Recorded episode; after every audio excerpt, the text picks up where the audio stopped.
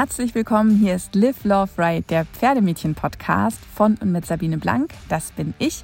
Und die heutige Folge ist ein Interview mit Claudia und Katharina von Osteo Dressage. Bei Osteo Dressage kommt zusammen, was zusammengehört. Zum einen zwei wirklich inspirierende und motivierende Powerfrauen, die es geschafft haben, ihre beiden Kompetenzen aus der Physiotherapie und aus dem Pferdetraining so zu kombinieren, dass für uns als Pferdemädchen und Pferdebesitzer ein super strukturiertes und anwendbares Konzept daraus wird, was wir in ganz vielen Bereichen unserer Reiterei und Arbeit mit dem Pferd einsetzen können. Von Katharina und Claudia gibt es einige Bücher, aber auch jede Menge Online-Kurse. Und über genau so einen Online-Kurs bin ich auch auf die beiden aufmerksam geworden. In meinem Fall war das der Online-Kurs Trainingstherapie. Es gibt auch noch sehr viele andere spannende Themen und ich bin mir sicher, wenn du in die Liste schaust der verfügbaren Möglichkeiten, dann wirst du garantiert auch etwas finden, was genau zu dir und deinem Pferd passt. Und das muss ich sagen, finde ich persönlich auch das, was an Osteodressage und an den Konzepten einfach ja, so richtig, richtig passend ist. Sie sind einfach aus der Lebenswirklichkeit von Pferdemädchen abgeleitet. Nicht so wie bei klassischen Fachbüchern, wo man irgendwie schon auf Seite drei gar nicht mehr zurechtkommt, weil die Sätze halt über anderthalb Seiten gehen. Wenn bei Osteodressage über die Themen gesprochen oder geschrieben wird, dann kann wirklich jeder was damit anfangen. Und ich freue mich sehr, euch Claudia und Katharina und ihr Konzept heute vorstellen zu können. Und an dieser Stelle starten wir jetzt auch mit der Aufnahme. Das ist ein One-Take, also es wurde nachträglich nichts bearbeitet oder geschnitten. Und wir starten, wie sich das gehört, mit der Vorstellungsrunde. Vielleicht starten wir, wie das halt so üblich ist, mit einer kleinen Vorstellungsrunde mit euch, dass ihr einfach mal ähm, ja euch als Personen und euch als gemeinsame Mission Osteodressage vielleicht einfach mal wie so ein Pitch, ne? wenn ihr jetzt zur Höhle der Löwen geht. Das, was wäre denn dort euer Pitch? Dann hätte ich eine andere Hose angezogen. Möglicherweise. Aber hey, das ist doch jetzt der Vorteil. Ich sehe noch nicht mal, ob du eine Hose anhast. Ja, so haben wir uns das gedacht. Genau, das war kalkuliert. Kalkuliertes Risiko. Ja, dann. Ähm, geht's los? Ja, du fängst an wie immer. Ge geht's schon los? Auf jeden Fall. Also ich bin. Super, ich bin, du zeichnest schon auf. Einwandfrei. Warte mal, lass mich gucken. Ja, es läuft. Perfekt. mein Name ist Katharina Möller. Ich bin FN-Trainerin A und bin jetzt seit 18 Jahren selbstständig hauptberuflich als Pferdetrainerin. Ich bilde Pferde aus, habe sehr viele junge Pferde angeritten und ähm, ja, gebe ganz viele Kurse ähm, in der Regel klassische Dressur, aber auch alles, was damit so zusammenhängt. Ähm, ich habe eine Trainerausbildung auch ins Leben gerufen, ähm, die ich jetzt mit Claudia zusammen mache. Und ähm, wir sind zusammen unterwegs als Osteodressage. Magst du dich Genau, ich bin Claudia Weingart, osteopathische Pferdetherapeutin und ähm, Osteo-Concept-Coach und äh, eine der Absolventinnen von Lina, äh, von Katharinas Trainerausbildung und auch äh, von der Longieren als Dialogtrainerausbildung. Und wir arbeiten zusammen seit, wir haben es letztens mal äh, uns angeschaut, seit fast vier Jahren. Da war unser allererstes Theorieseminar. Das hat nämlich angefangen äh, mit Theorieseminaren. Das erste war zur Biegung. Als äh, Katharina mich immer gelöchert hat, als ich noch mitten in der Osteo-Ausbildung äh, gesteckt habe, wie das alles denn so ist. Also die hat mir so schlaflose Nächte bereitet, weil sie mir ständig so Fragen gestellt hat kann ein Pferd sich nur stellen oder biegt sich das dann auch? Und äh, wie ist denn das mit dem Mähnenkammkippen? Und also Dinge. Und ich dann immer, Barbara, ich habe eine Frage. Dann habe ich Barbara angerufen, mit der ich zufällig ein Buch geschrieben habe. Das war total praktisch, weil ich war die Lektorin von Barbaras Buch und ich durfte ihr jede Frage stellen, weil ich war ja die Lektorin. Also ich war in einer super Situation und ähm, ja, dann hat Katharina mich halt in die Verlegenheit gebracht, ganz schlimm viel zu lernen und die ganzen Zusammenhänge so richtig zu begreifen. Und auf einmal habe ich die Richtlinien zum Beispiel mit ganz anderen Augen gelesen und habe dann kapiert, wie das so gemeint ist und dass das trainingstechnisch total klug ist. Und dann fiel uns auf, Mensch, da machen wir doch was zusammen. Wir vermitteln sozusagen äh, eigentlich relativ altes Wissen ähm, aus der Reitlehre und verknüpfen das mit äh, auch relativ neuen wissenschaftlichen Erkenntnissen über Trainingslehre, über äh, Anatomie, über Biomechanik, über Physiologie, all diese Dinge, wo es immer wieder neue spannende Forschung gibt, Fasziengeschichten, was jetzt wirklich erst seit wenigen Jahren ähm, kursiert, ne? dass man da so immer mehr Wissen drüber bekommt. Ja, und wir haben dann relativ schnell auch angefangen, gemeinsame Praxiskurse ja. zu machen und äh, eben auch zu Leuten mobil ähm, hinzufahren und äh, Osteodressage Termine zu machen. Ähm, denn das war immer mein Problem in diesen normalen Reitkursen. Da äh, bin ich als Reitlehrer angestellt und da kommt halt alle 30 Minuten ein Pferd rein und da sind äh, auf jedem Kurs, muss ich tatsächlich sagen, sind immer mal ein, zwei, drei dabei, die finde ich begrenzt reitbar. Da habe ich immer gedacht, uh, nicht ganz klar das Pferd. Ähm, und äh, weiß ich nicht. Also der Sattel, ah, aber die Leute haben Reitkurs gebucht und ähm, es ist klar, dass irgendwie geritten werden soll, wo mir aber nicht ganz klar war, ob das dem Pferd tatsächlich jetzt einen Gefallen tut ich habe mich dann da so ganz gut rum ähm, laviert, da ich ja auch Longieren unterrichte, habe ich halt bei diversen Leuten gesagt, komm, nächste Einheit longieren wir zwei erstmal. Ähm, cool. Dann machen wir den Sattel mal runter und dann ähm, konnte ich da schon so ein bisschen drauf einwirken, aber ähm, ich habe dann relativ oft gesagt, ich würde den angucken lassen. Ähm, ja, und seit wir zu zweit unterwegs sind, ist es eben so, dass wir uns die Pferde wirklich eben auch ohne Sattel vorstellen lassen, dass wir einfach äh, den Rücken, die Oberlinie einmal sehen, dass wir einmal eine Ganganalyse machen, dass wir das Pferd einfach einmal am Kappzaum oder am Halfter wirklich auch in allen drei Gangarten sehen, dass wir gleich sagen können, geringgradig lahm. Mittlerweile werden uns tatsächlich auch wirklich unklar lahme Pferde vorgestellt, mhm. wo die Besitzer schon wissen, dass sie nicht reiten, aber die eben geklärt haben wollen, was man da jetzt weiter machen ja, soll. Wenn da schon ein Tierarzt dran mhm. war ne, und der nicht so richtig sicher ist, dann ähm, haben wir ab und zu schon mal einen ganz guten Treffer gehabt, welches Bein es denn jetzt eigentlich ist. also und dann kann Claudia die eben auch direkt vor Ort schon mal befunden, dass die osteopathisch testet, mhm. ähm, wenn die irgendwo eingeschränkt laufen, ähm, dass man schon mal Gelenke durchschaut, dass man schon mal äh, Rückenlendenbinde sowas durchschaut und dass wir dann eben wirklich aufgrund dessen ganz gezielt entscheiden, was wir machen. Wird das Pferd behandelt? Wird es trainiert, in welcher Form auch immer? Also von Schrittführen äh, zum, bis zum fliegenden Galoppwechsel. Was ja. ist tatsächlich angezeigt? Was ist möglich? Was bringt dem Pferd was? Und ja, das macht halt einen halben Spaß, weil wir den Eindruck haben, dass wir jetzt, ich muss tatsächlich sagen, endlich, dass sich jetzt endlich wirklich so richtig treffend sagen kann, wir machen genau dies und jene Lektionen für genau das und das und das machst du bitte die nächsten acht Wochen und das und das machst du bitte nicht, weil. Nicht nur, weil mein Bauchgefühl und meine Ausbildererfahrung, sondern tatsächlich, äh, weil da eben auch eine osteopathische Befundung direkt vor Ort auch dahinter steht äh, und wir die Befunde, die es vielleicht schon gibt, von einem Tierarzt, von einer Klinik halt wirklich mit einbeziehen können. Mhm. Ähm, dass das jetzt wirklich so richtig Hand und Fuß hat. Ich fühle mich damit total wohl. Und ja, so wurde das quasi immer mehr. Also diese Osteodressage-Geschichten machen auch einfach einen halben Spaß. Ja. ja, das kann ich mir gut vorstellen. Und das, was ihr da beschreibt, ist natürlich, also wenn jetzt jemand zu euch kommt in so einen Kurs, dann weiß der ja, der geht zu einer Osteopathin und zu einer Trainerin. Mhm. Wir haben einerseits quasi Bestandsanalyse und andererseits haben wir dann mhm auf was auch immer das Ergebnis sein wird, werde ich etwas Passendes bekommen.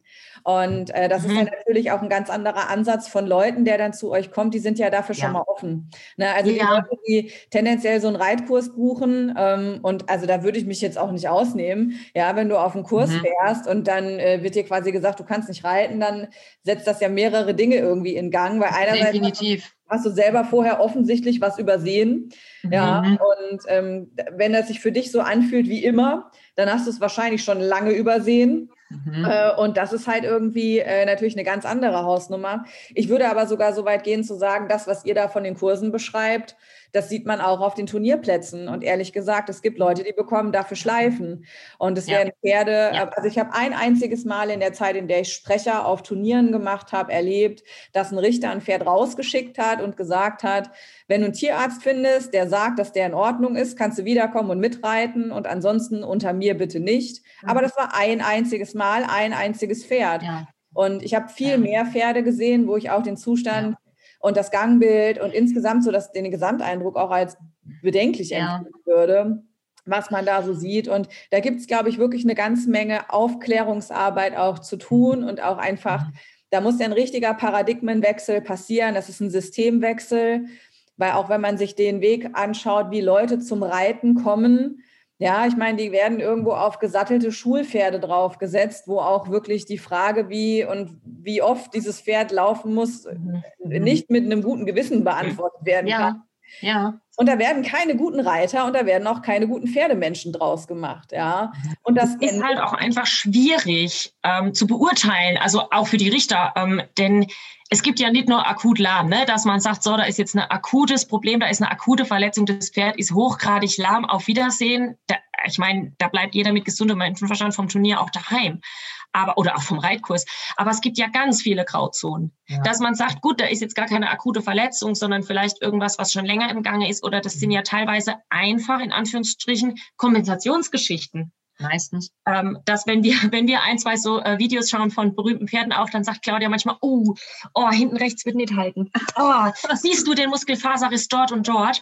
Man, man kann schon sehen, das wird, äh, nächstes Jahr geht's schief so, ne? Also nächstes Jahr ist er dann lahm. Und das ist halt super, dass wir Kunden haben, die sagen, nee, ich schrubbe den jetzt nicht, bis er nächstes mhm. Jahr platt ist, sondern wir reden jetzt mal darüber, ähm, wo kommt es her, wie muss man den vielleicht anders trainieren, anders managen. Es ist ja ganz häufig so, dass die nicht gar nicht reiten sollen, sondern die sollen dann etwas Bestimmtes reiten, um diese Kompensationsgeschichten. Oder etwas Bestimmtes lassen. Ja. Also, genau. Äh, dass, dass man das einfach ausgleichen kann. Mhm. Ja, das fand ich auch so schön. Ich weiß gar nicht, ob ihr das in einem äh, Kurs gesagt habt, den ich bei euch angeschaut habe oder im Interview mit der Veronika, weil ich habe das sehr dicht hintereinander konsumiert, auch tatsächlich beides mehrfach. Also das fand ich wirklich sehr Super. erhellend dazu zu hören. Sowohl das Interview hat mir sehr, sehr gut gefallen, wie eben auch, ich habe mir auch dann den Trainingstherapiekurs, den habe ich mir dann auch ausgesucht und angeschaut Schön. und ähm, ja, mein Notizboost habt ihr ja schon gesehen. Ja. Und das ist einfach, ja, also ich finde das so schön, ähm, dass ich quasi so ein, jetzt so einen Weg habe, ohne das jetzt alles selber studieren zu müssen, aber trotzdem was verstehen mhm. zu können, was einem einfach wirklich hilft. Ja, weil ja. ganz viel Literatur, die ich mir auch vorher besorgt habe, die kann das eben nicht leisten, sondern da habe ich nach 20 Seiten in dem Buch ist in mir irgendwas abgeschaltet und ich kann dann nicht weiterlesen, weil das so mhm. geschrieben auch ist, dass ich es einfach nicht verstehe. Weil ich kann jetzt auch weder Latein, noch ist das sinnvoll, dass so ein Satz über anderthalb Seiten geht. Und das, hat mich ganz früher schon immer gestört an so Fachbüchern, auch an Studien. Ich lese unglaublich gern Studien, nicht weil die so toll geschrieben sind, sondern weil die Infos halt cool sind. Ne? Und das finde ich einen ganz wichtigen Ansatz, dass man das Wissen, das irgendwie da ist, verständlich macht. Und da ist Katharina, die hat ja auch einen pädagogischen Hintergrund, äh, das hast du ja studiert, ähm, äh, ja, das, die verfeinert es nochmal. Also Katharina macht im Buch immer meine Sätze nochmal kürzer und äh, schreibt das dann nochmal, dass der wirklich der Kunde vom Reitkurs das jetzt nicht mehr missverstehen kann. Und das ist äh, total hilfreich. Das ist ähm, auf jeden Fall auch einfach ein didaktisches Thema und auch so ein sprachliches Thema, ne? dass man schön einen Kreis schließt, dass mhm. wirklich Missverständnisse ausgeräumt werden. Wir haben ja auch genügend ähm, Erfahrung dahinter, wie wie eben Leute das falsch verstehen können. werden und genau. wie das dann ankommt. Und was es dazu für Fragen gibt. Mhm. Ähm, und versuchen die dann so ein bisschen vorwegzunehmen und gleich zu sagen, so und so, nicht so und so und deswegen dies und das. Ja, und also ich muss ehrlich sagen, ich habe das sehr genossen, auch eure durchweg positive Art, Dinge irgendwie zu formulieren. Weil zum Beispiel, ich habe ein großes Thema gehabt immer mit dem Wort Trageerschöpfung, weil es so mhm. irre negativ ist. Ne? Ja. Also wenn du dir quasi eingestehst, dass dein Pferd eine Trageerschöpfung hast, musst du dir gleichermaßen eingestehen, wie es dahin kam. Und das ist ja. so in sich so unglaublich deprimierend. Und ja. ihr nennt das einfach, ich glaube, ihr habt Trageschwäche, habt ihr, glaube ja. ich. Das war die Begrifflichkeit, ja. die dafür.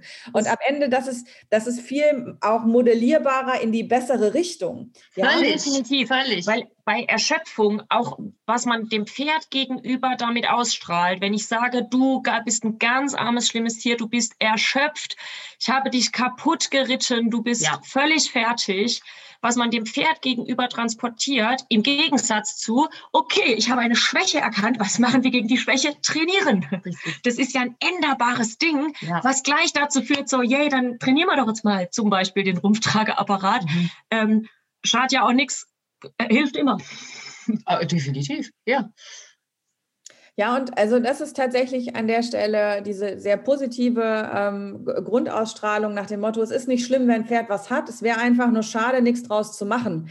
Ja, mhm. das ist so mhm. das, was mir so bottomline immer drin hängen geblieben ist, weil am Ende ja, also natürlich ist Trainingstherapie und dieser Ansatz vereint einfach auch das Eingestehen von hier ist nicht alles perfekt und am Ende, hey, wir sind es auch nicht. Ja, also ja, ich, oh, ich, ich, ich bin so schief. Ja, das ist immer, ich weiß noch, mein, mein Physio, wenn er immer kommt, sagt er, Frau Blank, wenn ich Sie laufen sehe, ich brauche nicht Ihr Pferd sehen. Ja, und das, da hat er ja auch recht. Ja.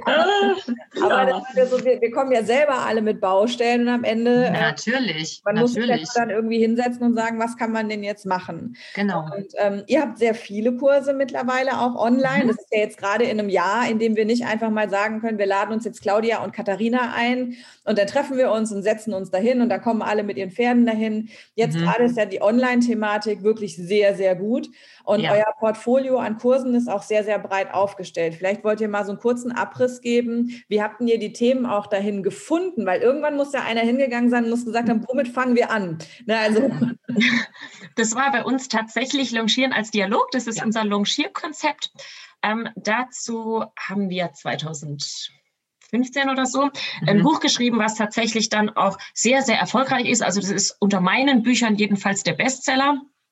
Und ähm, das ist ein relativ einfaches Konzept, mhm. was aber wunderbar ins klassische Reiten passt und was eben auch, wie sich dann herausgestellt hat, wunderbar in die Trainingstherapie äh, passt. Und als diese Online-Thematik ich weiß gar nicht mehr wann, also schon einige Jahre ähm, her, mhm. als das so aufkam, dachte ich, naja, LAD. LAD, du, das kann man erklären, das ist auch nicht so kompliziert wie Reiten, ähm, das kann man erklären, so dass Menschen damit selber was anfangen können. Da muss ich auch nicht daneben stehen, da kann auch nicht viel schiefgehen. Ist ja immer so ein bisschen die Verantwortung, die man hat, mhm. ne? wenn man da wunderweiß für Lektionen ähm, mhm. erwartet und dann setzen die Leute das anders um, als man dachte und nachher ähm, machen die da im Namen von der Möller irgendeinen Quatsch. Und dann dachte ich, komm, wir machen hier mal Praxiskurse Longieren. So ging das los. Und diese Praxiskurse, die sind tatsächlich zum Mitmachen strukturiert. Es ist immer eine gesamte Einheit. Ähm, die dann um ein bestimmtes Thema sich dreht, zum Beispiel Cavaletti-Training oder ähm, so eine Stangenquadratsübung, wo die einzelnen Unterrichtseinheiten aufeinander aufbauen, äh, so wie ich die tatsächlich auch im Kurs halten würde. Also das wäre so eine typische Heranführung an die Lektion, äh, vier Einheiten im Praxiskurs. Mhm das ist jetzt der Online-Kurs. Die habe ich ähm, ja auch relativ spontan ähm, ja. vor, vor Jahren schon gemacht und dann auch ähm, mit verschiedenen Pferden. Ich habe einen ähm, How to Start, ähm, da habe ich mein eigenes Jungpferd damals auch gefilmt, dass man so sieht, wie sieht das denn aus, wenn der jetzt wirklich jung ist. Jungen Hengst hatte ich da. Ähm, der war dann auch mal ein bisschen grell und so, ne, dass man so ein bisschen sieht, wo das alles hinführen soll. Und als ich dann angefangen habe, eben mit Claudia zusammenzuarbeiten und ähm, das, zu der Zeit, als wir immer über die Biegung geredet ja, haben. Ja, ja, ja, physiologisch bewegen. Genau. Der erste. Da haben wir den ersten Osteodressage-Online-Kurs gemacht, genau physiologisch bewegen. Einmal so ein Gesamtabriss äh, darüber, wie ein Pferd physiologisch, also naturgemäß, mhm. äh, gesund äh, läuft, wie das sich bewegt. Was ich trainieren muss, wenn ich das Pferd reiten will, letztlich. Ne? Mhm. Da haben wir einmal die Muskeln erklärt, bisschen was am Pferd gezeigt, ein bisschen Theorie gezeigt. Katharina dann in der Praxis nochmal, wie trainiere ich denn jetzt die Bauchmuskeln, den Rumpfträger. Dazu gibt es dann Videos und ähm, einfach äh, Theorie, Hintergrund. Ja. Und dann haben wir, denke ich, mit den Seminaren weiter haben wir die Theorieseminare mhm. einfach gefilmt. Wir haben ja die ähm, Biegung zum Beispiel und Dehnungshaltung äh, live am Menschen erprobt. Äh, also das waren Präsenzseminare, ja. Ja, die wir eben Spaß vor Gruppen gehalten haben. Wurden ganz tolle Fragen gestellt und da haben wir äh, Praxisübungen entwickelt, dass die Leute da so ein bisschen reinfühlen können, Mitturnen. was denn da so geschwurbelt wird immer. Ne? Wie fühlt sich das denn an, wenn ich das Pferd bin? Und wir haben dann so die Leute auf die anderen Leute gesetzt bei der Biegung. Wie wirst du jetzt gehoben? Wie ist denn das so, wenn eine Rechtskurve geht? Ne? Also das waren ganz tolle Seminare und ähm, dann war es so, dass wir sehr viele Anfragen für die Seminare hatten, aber dass es teilweise wahnsinnig weite Wegstrecken waren und wir haben 400 Kilometer auseinander gewohnt und dann haben wir das einfach mal gefilmt. Und die Seminare wurden dann halt auch sehr schnell ähm, Bestandteil der Trainerausbildung. Das heißt, wir mussten die anbieten, aber es ging eben nicht an jedem Ort. An jedem Ort, zu jeder Zeit, wo dann jeder konnte. Deswegen haben wir einfach das, nicht geschafft. Deswegen haben wir das dann einfach äh, gefilmt, Dehnungshaltung, Biegung, wo wir auch die Bücher drüber geschrieben haben. Ähm, und dann sind genau. wir tatsächlich, haben wir uns an der Trainerausbildung entlang gehangelt. Ja. Ähm, die besteht, also wir bieten zwei verschiedene an und noch zwei Weiterbildungen mhm. und die bestehen eben aus verschiedenen Pflichtkursen. Und dann haben wir uns gedacht, Mensch, jetzt wo das hier mit den Online-Seminaren läuft, ist es ja tatsächlich so, dass die Leute dafür nicht zwingend äh, zu mir damals in Thüringen nach Thüringen fahren müssen. Ähm, das geht ja eben tatsächlich, dass man sich das zu Hause am PC anschaut, ähm, die Übungen mitmacht. Da gibt's immer ähm, eben so einen Fragenkatalog zu, den die Leute dann beantworten. Mhm. Die Trainer schicken den dann eben auch ein vor ihrer Prüfung. Ähm, dass wir das nochmal nachvollziehen, dass äh, und da wie viel da so verstanden wurde auch. Genau. ja. Und ähm, sind jetzt tatsächlich, ja, man muss sagen, dank Corona dazu übergegangen, da, weil wir wirklich jetzt auch gar keine Präsenzkurse ja. mehr halten dürfen ähm, und auch letztes Jahr kaum äh, was mhm. ging sind wir eben dazu übergegangen, einfach nach und nach alle Kurse, die zu der Trainerausbildung gehören, die jetzt keine Praxiskurse sind, als Online-Kurse mhm. zu machen, so dass das Ziel ist, dass eben die Leute eh für die Trainerausbildung wirklich nur noch für die Präsenzkurse kommen müssen. Mhm. Also dann äh, die Kurse, in denen eben longiert wird, in denen geritten wird, die Unterrichtserteilungskurse, ne, das geht natürlich nur live und ja. im direkten Austausch ähm, mit Menschen, mit Pferden. Aber diese ganzen theoretischen Geschichten, ähm, da haben wir auch wirklich jetzt ganz, ganz positive mhm. Rückmeldungen zu. Und das macht wiederum auch die Trainerausbildung für Leute einfacher, dass die nicht jetzt elfmal, weiß ich nicht, aus der Schweiz nach Thüringen fahren muss, müssen, ja. sondern ähm, eine gewisse Anzahl, ich habe es gar nicht im Kopf, jetzt online machen können und dann wirklich nur für die Praxisblöcke überhaupt zu kommen brauchen. Ähm, dass man auch viel Theorie schon vorab gemacht haben kann, ähm, und jetzt die Zeit nutzen kann, bevor dann die ja. Praxis wieder losgeht. Und auch für die Leute, die eben nicht die Trainerausbildung machen, sondern es gibt ja viele Menschen, die Bücher lesen, wie du es auch schon sagst, ne? die es einfach gerne nochmal erklärt haben wollen. Weil ähm, nicht jeder Satz dockt ja an jeder Synapse an, so, ne? sondern das ist ja wirklich teilweise so, dass wir es live nochmal anders erklären oder mal mit Händen und Füßen oder äh, Katharina sagt es nochmal anders, als ich das sage und oder wir kommen von Hölzchen auf Klötzchen. Ja, genau. Also wir quatschen uns dann ja so ein bisschen fest an den Themen und dann ist es manchmal so, dass, es, dass wir da echt äh, Leute haben, die haben das Buch und buchen dann trotzdem nochmal den Kurs, weil sie das nochmal hören wollen. Und ähm, ja, und wie sich herausgestellt hat, ist dieses Drumrum, was wir dann so doch nochmal in drei Nebensätzen sagen, ja. halt eben doch auch interessant. Ähm Absolut, ja. Also gerade an der Stelle muss man ja auch sagen, äh, das ist ja das, was man im Buch tendenziell eher weglassen würde. Ich glaube aber, dass da mhm. manchmal auch ja. die Magic drin liegt. Ne? Also, mhm. ja. Und gerade, ich meine, wir reden über Bewegung, wir reden über ganz viel, was man fühlen muss in dem Moment, wo das gesprochen wird, hat das für mich nochmal eine andere Nahbarkeit, als wenn es wirklich mhm. aufgeschrieben ist. Ja, und ja. ich kriege von der Intention, wie ihr es meint, auch viel mehr mit, wenn ich euch darüber mhm. reden höre. Und ja. im Grunde merkt man manchmal so ein bisschen auch im Dialog zwischen euch, weil das ist ja auch das Schöne, es ist ja auch immer ein Dialog. Ne? Es ist ja nicht so ein Frontalvortrag von einer Person, ja. sondern ihr redet auch halt einfach miteinander.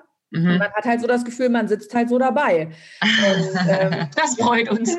und was halt auch daran perfekt ist, ich kann halt auch auf Stopp drücken, wenn ich sage, ich muss diesen Satz nochmal hören. Ja, das wäre ja, ja, im Seminar furchtbar, wenn jeder steht. Ja. Entschuldigung, kurz hier Stopp, können wir das nochmal sagen. Wie war das nochmal? Ja. ja. Und das ist gerade daran toll, dass man einfach immer an die Stellen auch nochmal zurückgehen kann, die man braucht. Und das ist einfach, ja, es ist so auch mit so einer Lebendigkeit vorgetragen, wo man total merkt, wie wichtig euch das ist. Ist so. es, auf jeden Fall. Mhm das ist für uns so ganz, so eine ganz persönliche Sache, ne? Wie ich schon sagte, das mhm. ist einfach unser Ding. Und wir merken jetzt, dass das ankommt, nicht nur bei den Pferden, sondern wirklich eben auch bei den Leuten. Ähm, wir hören das häufig, dass sie sagen, na, hätte mir das mal einer früher gesagt. Und genau so geht's uns und deswegen ist da auch so eine Leidenschaft dahinter. Ich weiß noch, als ich angefangen habe, bei Barbara zu lernen und so anfing, ähm, Zusammenhänge zu kapieren. Also ich habe mich schon immer sehr, ich habe ja vorher Feine Hilfen, ich war ja Chefredakteurin von Feine Hilfen, das ist ja so ein Bookesin, wo ich immer ganz viele Leute zu einem Thema um ihre Meinung gebeten habe. Und dann hast du halt teilweise X, Y, Z. Reiterstübchen. Ja, ja, äh, cool. Also das waren ja, hm, ich fand das Konzept auch cool. Also ich habe mir echt so, da lag mir auch was dran. Ich habe mir gedacht, ich lasse jetzt mal jede Reitweise zu dem Thema zu Wort kommen, dann gucken wir mal. Ja. Und ganz ehrlich, wenn ich mir die Artikel am Ende durchgelesen habe, dachte ich so, ja, der hat schon recht. Der hat aber irgendwie auch recht. Also was machst du jetzt mit deinem Pferd? Und letztlich habe ich mir gedacht, naja, das Pferd gibt irgendwo die Antwort. Und ähm, für mich war das wirklich erhellend, diese Trainingszusammenhänge zu kapieren und das zu nehmen und nicht unbedingt das, was 1585 irgendwann mal niedergeschrieben wurde, als Religion zu sehen, sondern das als interessante Praxiserfahrung zu sehen, definitiv. Das ist es, das sind gute historische Dokumente.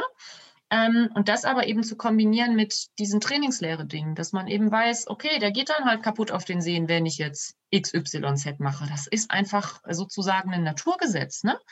Und ähm, ja, das ist uns wirklich ein Anliegen, weil wir auch ganz oft die Idee hatten, hätte uns das mal einer früher gesagt, dann Mensch. Es ist auch ganz häufig so, dass man dann, wie du jetzt sagtest, ähm, du liest verschiedene Dinge und denkst, mhm. naja, das klingt völlig logisch, kann ich nachvollziehen, ja. der hat bestimmt recht. Und dann kommt jemand anderes, der sagt dir was, was erstmal teilweise sogar diametral klingt und man denkt dann trotzdem, mhm. kann ich auch irgendwo nachvollziehen. Mhm. Ähm, ja, mit genügend Praxiserfahrung und mit dem Hintergrund jetzt mhm. ist es uns tatsächlich auch wichtig, zwischen verschiedenen Dingen zu verbinden und ja. zu sagen, die können auch beide recht haben, wenn dies. Und wenn die Vorgeschichte dies mhm. und das ist, dann nimmt man eher den Weg so. Und wenn die Vorgeschichte mhm. anders ist, das Exterieur des Pferdes anders ist, die Nutzung des Pferdes anders ist, ähm, dann nehme ich vielleicht tatsächlich eher den Weg so und so mhm. ähm, und gucke dann, was passiert. Ändert sich dann, zum Beispiel ist ja eins von Claudias Lieblingsthemen, ähm, dass man am Exterieur eben absehen kann, mhm. wie das Training läuft. Werden dann zum Beispiel die Sprunggelenkswinkel steiler, ändere ich wieder was am Training und äh, gehe wieder ein bisschen in eine andere Richtung, ähm, bevor mir das kippt und das Pferd schwach beispielsweise entwickelt. Mhm. mhm.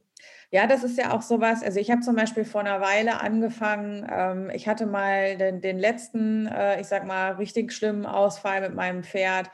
Leider auch eine Hufrehe nach einer Hufbearbeitung. Es müsste jetzt drei oder vier Jahre her sein. Mhm. Und was ich damals angefangen habe, weil da hat er auch ordentlich Federn gelassen und es war am Ende, wir hatten die da noch äh, umgestellt, ein paar Monate vorher in einen Trail. Das heißt, ein Pferd, was eigentlich ein Leben lang Paddockbox und äh, Koppelgang mhm. oder Auslaufkante ist ein neues zu einem für ihn in seinem Leben späten Zeitpunkt in ein Haltungssystem gekommen, mhm. was natürlich auch eine massive Umstellung für ihn war. Mhm. Ähm, und das heißt, mhm. er hat da, da, also das war uns ja aber klar, dass wenn man eben das Leben eines Pferdes so fundamental ändert, dass das auch erstmal quasi eine Anpassungszeit braucht.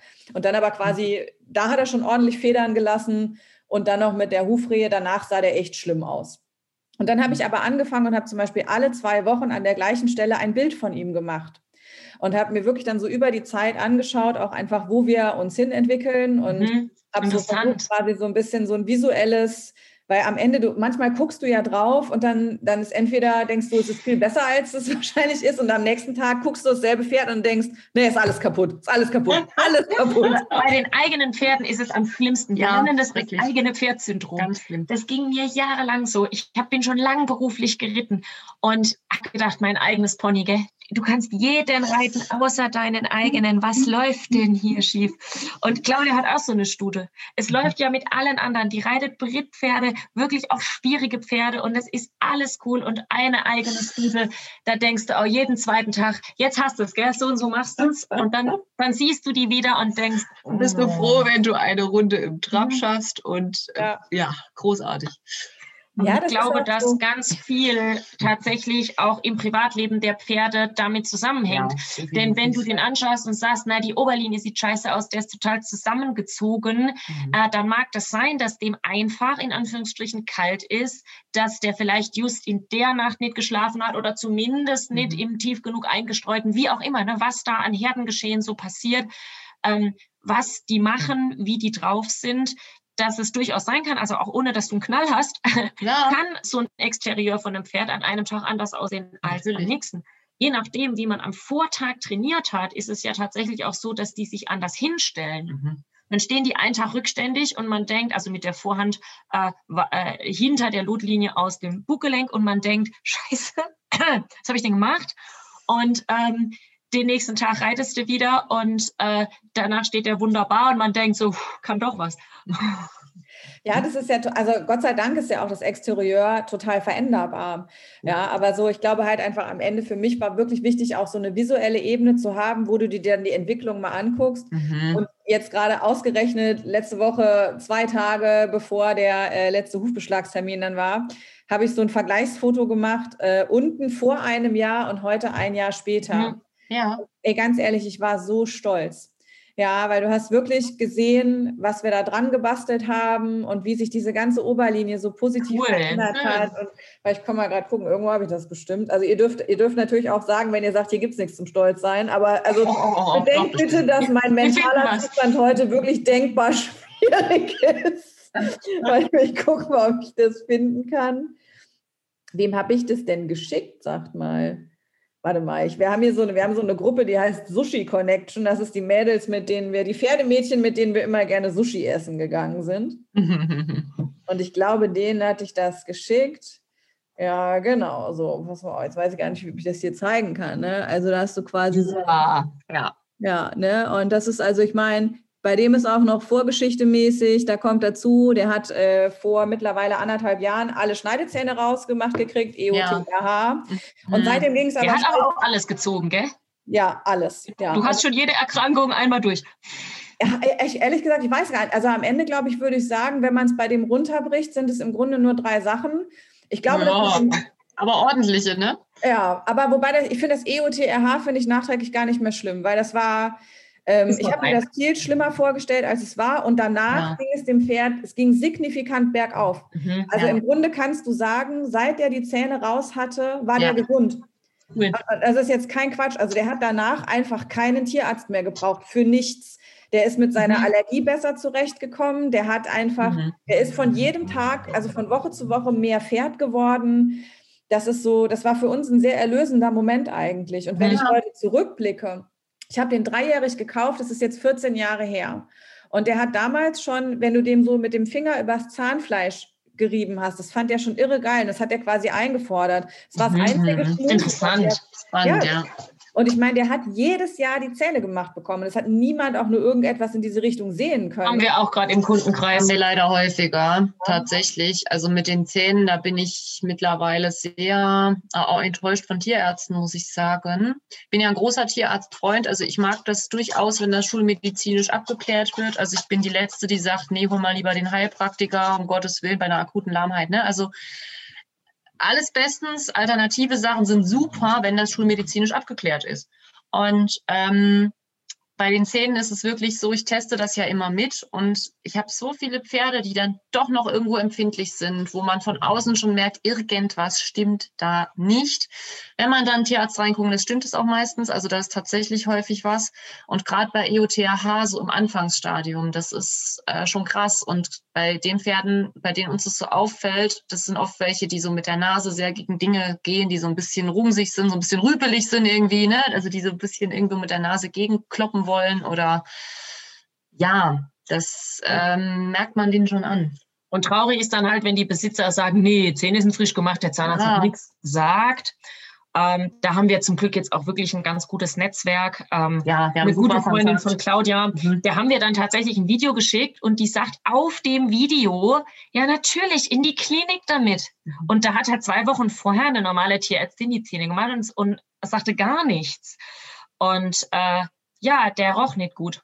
Also wir sind Mhm. drauf gekommen, der riecht nicht gut, lass mal da reingucken. Ja, und Ja. der wollte sich wirklich nicht den Atlas behandeln lassen. Stimmt, du konntest so die. Nase Ich fassen. lasse die abkauen oft, um einfach ein bisschen was zu lösen, ne? um einfach wirklich so ähm, ja, zur, zur Atlasbehandlung. Und das funktioniert ja, ich mache das ja sehr, sehr häufig und bei den meisten Pferden, die gucken zweimal komisch, dann kauen die und gähnen und alles ist cool.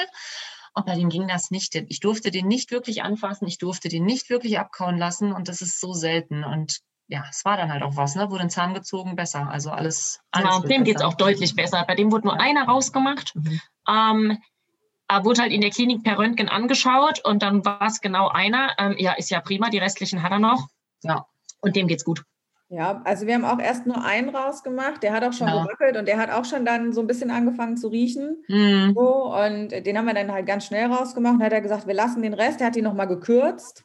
Ja. Ähm, und dann Ja. hat er gesagt, halbjährlicher Kontrolltermin. ja, super. Mhm. Ja, und dann, aber ich habe im Grunde, ich habe schon vier Wochen vor dem halbjährlichen Kontrolltermin, habe ich da reingeguckt und gesagt, Fräulein, da ist hier bleibt gar nichts mehr drin, ja. Und und guckt da rein und sagt, Sabine, wir machen die alle raus. Und ich so, Florian, ja. du kannst dem doch nicht alle Zähne rausmachen. Da dachte er, das ist doch scheißegal, der braucht die nicht. Ja, und dann, ah, und ich, ich ey, ganz ehrlich, schön. ich habe da gestanden, ich bin gestorben. Weil wenn es mhm. irgendwie, es gibt zwei Sachen, die mir wirklich Probleme machen, so Blut und Sache mit Zähnen. Ja, das war genau mein Ja, nun, das war dann wohl beides. oh Gott. Und dann aber, der Eingriff war so unkompliziert. Es hat noch keine 45 Schön. Minuten gedauert, oben und unten. Mhm. Ja, und es war wirklich auch danach, das Pferd war irgendwie zwei Stunden bei sich, war fröhlich, hatte Hunger und im Grunde ab dem Tag kannst du sagen, ging es bergauf. Und Perfekt. ansonsten hat er irgendwann mal, irgendwann im Laufe seines Lebens gedacht, so eine Allergie könnte man sich jetzt ja schon auch mal vorstellen, so. Mhm. da ordentlich reingehauen, wobei ich sagen muss, ich habe jetzt einen eigenen Inhalator. Ich habe das super im Griff mit dem, also das ist mhm. überhaupt, das beeinträchtigt uns kaum. Super. Aber das hier ist jetzt halt, jetzt sind wir gerade mitten in der dritten Rehe. Und ja, das, ist, halt das ist natürlich hässlich. Mhm. Und da sind wir jetzt wieder an so einem Punkt. Natürlich, die sind immer irgendwie behandelt worden. Und beim ersten Mal haben zum Beispiel auch die Tierärztin und der Hufschmied auf Basis der Röntgenbilder gut zusammengearbeitet. Und ähm, jetzt beim zweiten Mal, ja, da wurde noch nicht mal ein Röntgenbild gemacht, haben wir den im Grunde auf Windeln gestellt mit Quark. Mhm. Und, ey, im Sommer bei 30 Grad Quarkwindeln wechseln, wenn das schon so mhm. richtig geil Nein. Wickel mhm. gegoren ist. Das muss Liebe sein. Richtig geiler Scheiß. Aber gut, äh, da wollen wir jetzt, jetzt gar nicht irgendwie ähm, drüber vertun. Aber was ich sagen will, ist, dass es ein sehr unterschiedliches Vorgehen war, äh, so von der, von der Seite aus. Und im Grunde bist du danach, wirst du mit dem Pferd, so wenn er einigermaßen wieder läuft, wird er quasi an den Schmied übergeben. Ähm, und dann musst du irgendwie gucken, wie du klarkommst. Und äh, bei mir ist das meistens so, jetzt auch gerade zum Beispiel beim letzten Tierarzttermin. Ich bin ja jetzt so, wenn ich mich auf ein Gespräch wie das mit euch vorbereite, kann ich auch ganz gut Fragen stellen. Dann weiß ich, wo ich ungefähr hin will. Ich weiß, was meine Bedarfe sind.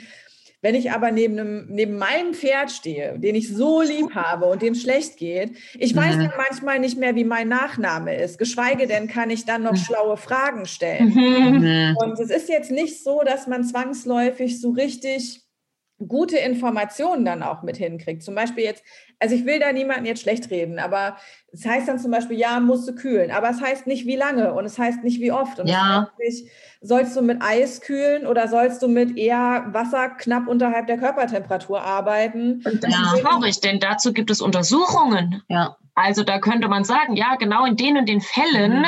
äh, je nachdem, wie das aussieht, ähm, könnte man das im Prinzip rausfinden. Mhm. Ähm, oder könnte der Tierarzt das im Prinzip wissen, ja. äh, was er dir jetzt anraten sollte.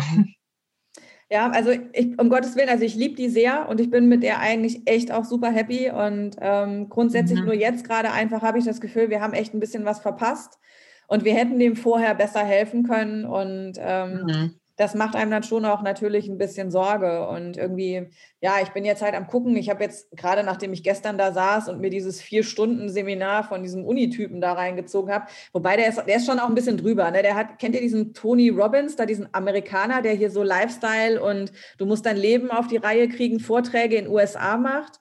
Nö. Ich weiß auch gar nicht, ob das so heißt, aber das passt der geht da auf so richtig große Bühnen, wisst ihr, und dann, wo auch so richtig Rockmusik kommt und wo unten die ganze Halle tobt und der Leuten erzählt, wie die. Hey, der Witzka. Ne, dass so diese richtig, diese, das geht auch, ich glaube, es geht auch nur in Amerika, aber ja.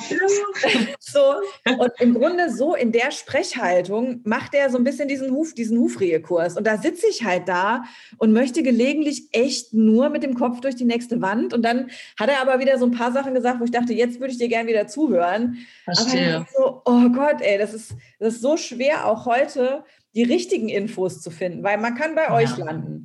Ja, man kann aber auch auf YouTube landen, wo eine 16-Jährige sich berufen fühlt, Tipps zu geben, was jetzt eigentlich der richtige Umgang damit ist. Und die hat dann vielleicht auch noch ein bisschen Liberty gemacht und erzählt dir auch, dass es total eine tolle Idee ist, mit deinem Pferd ohne Halftern, ohne Strick auf der Wiese unterwegs zu sein. Ja. Im nächsten Moment ist der auf der Bundesautobahn. Das hat die nicht gesagt bei YouTube. Ja, also was ich sagen will, ist, heute die richtigen Quellen zu finden, ist halt auch nicht ganz ja. leicht. Ja, das äh, auf jeden Fall. Das ist ja auch leider so, dass sich auch wirklich jeder Reitlehrer oder auch äh, Therapeut nennen kann. Ne? Das ist ja das. Absolut, erfindet man eine eigene Therapieform. Ja, also das ist schon schwierig. Ich denke, dass man da einerseits nach dem fachlichen Hintergrund schauen sollte. Und es ist häufig so, dass Leute sagen, mein Bauchgefühl war das schon ja. äh, cool, dass ihr mir es jetzt erklärt. Also häufig trifft es auch irgendwo, dass der Besitzer sagt, man kennt sein Pferd. Dass der Besitzer sagt, ja, mit dem und dem Ratschlag, mit der und der Herangehensweise kann ich jetzt irgendwie umgehen. Ähm, ich, ich, dachte mir das schon, mir ist das mhm. schon aufgefallen. Häufig ist es so, äh, wenn Claudia behandelt ähm, oder wenn ich Unterricht gebe, wenn wir trainieren, dass der Besitzer, auch wenn ich die Pferde reite, ähm, spricht Claudia häufig mit den Besitzern währenddessen, was ich jetzt mache, warum das so ist ähm, und wie man das weitermachen sollte. Und dann sagen die häufig, ist mir auch schon aufgefallen. Und dann kommen immer mehr ähm, so Details raus. Und dann, jetzt fällt es mir ein. Also jetzt, wo du mich darauf hinweist, ich glaube, das und das ist seit dem und dem. Ähm, ja.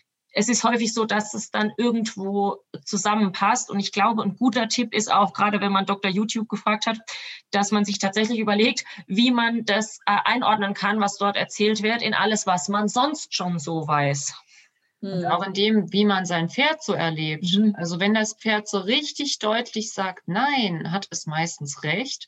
Und ich mache wirklich die Erfahrung, dass das Bauchgefühl der Besitzer super ist.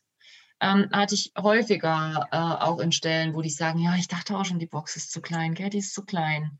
Oder und dann kommt eben raus, das Pferd hat Pseudonarkolepsie, der Trieb, ja, er legt sich gar nicht hin. Nicht. Mhm. Also, äh, und die Box ist tatsächlich tierschutzwidrig klein, weil Widerrisshöhe und so weiter. Da gibt es ja so Formeln für. Und wenn ich das dann so vorrechne, sind die ganz, ähm, ja, so, so eine Mischung aus geschockt und eigentlich haben sie dem Stallbetreiber geklaut. Das ist aber doch das erste eigene Pferd, da macht man ja eh Fehler. Hm.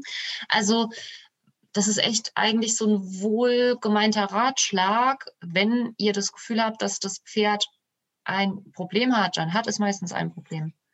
Ähm, nicht immer, um Gottes Willen, aber ganz oft hat der Besitzer wirklich so richtig recht. Ja, also ich glaube tatsächlich, wenn ich so überlege, wenn ich auf meinen Podcast-Interviews, als man noch total okay war, für Interviews rumzufahren und Leute zu Das waren noch Zeiten. Ja, das ist echt, mir kommt es ja schon vor, als gäbe es einen davor und danach. Ne? Und ich bin mal mhm. gespannt, was das ja. nächste ist, was kommt. Aber ich sag mal, ich habe da auch viele Ställe gesehen, wo ich schon dachte, pff, Respekt, also da würde ich mein Pferd nicht reinstellen und zwar noch ja. nicht mal für ein Kurswochenende, geschweige mhm. denn, dass der sein Leben so verbringt. Und dann gibt es wieder andere Konzepte, wo ich hingucke und denke, geil, das hätte ich auch gerne. Ne, ja. Also am Ende, da findet ja eine ganz große Entwicklung statt und ähm, es ist ja so am Ende, ich habe äh, vor kurzem ein Interview mit Arien Aguilar gemacht. Ähm, eigentlich haben mhm. wir über Digitalisierungsthemen gesprochen, weil ich, ja, cool. ähm, mhm. weil ich mit dem, was er mit der Online-Pferdemesse gemacht hat, ah, ein mhm. riesen, riesen Projekt. Und ich meine, ich habe mit IT-Projekten beruflich zu tun und das Ding war ein Himmelfahrtskommando durch und durch. Und was die da geschaffen haben, ist einfach so riesig und so geil. Ja. Und dann möchte ich gerne ja. nochmal mit dem über Digitalprojekte reden. Und natürlich haben wir aber auch über Pferde gesprochen. Und im Grunde ist ja sein System, keins zu haben und jedem zu sagen, du musst halt echt viel ausprobieren, du musst ein Gespür entwickeln und du musst im Grunde mit jedem halben Jahr, was ins Land geht, selber ein besserer Tierarzt, ein besserer Osteopath, ein besserer Hufbearbeiter, ein besserer Trainer und so weiter und alles werden. Und am Ende muss ich so sagen, ich fand das am Anfang, weil da, dann hängt man so sehr im luftleeren Raum, ne? weil am Ende jeder, also ich glaube, jeder sucht so ein bisschen ein System, so eine Checkliste, so nach dem Motto, wenn du acht von zehn Punkten gemacht hast, dann hast du nicht viel falsch gemacht, so. Weil ich glaube schon auch bei Leuten, die sich viel damit auseinandersetzen, die Angst, auch was falsch zu machen, die ist schon auch da.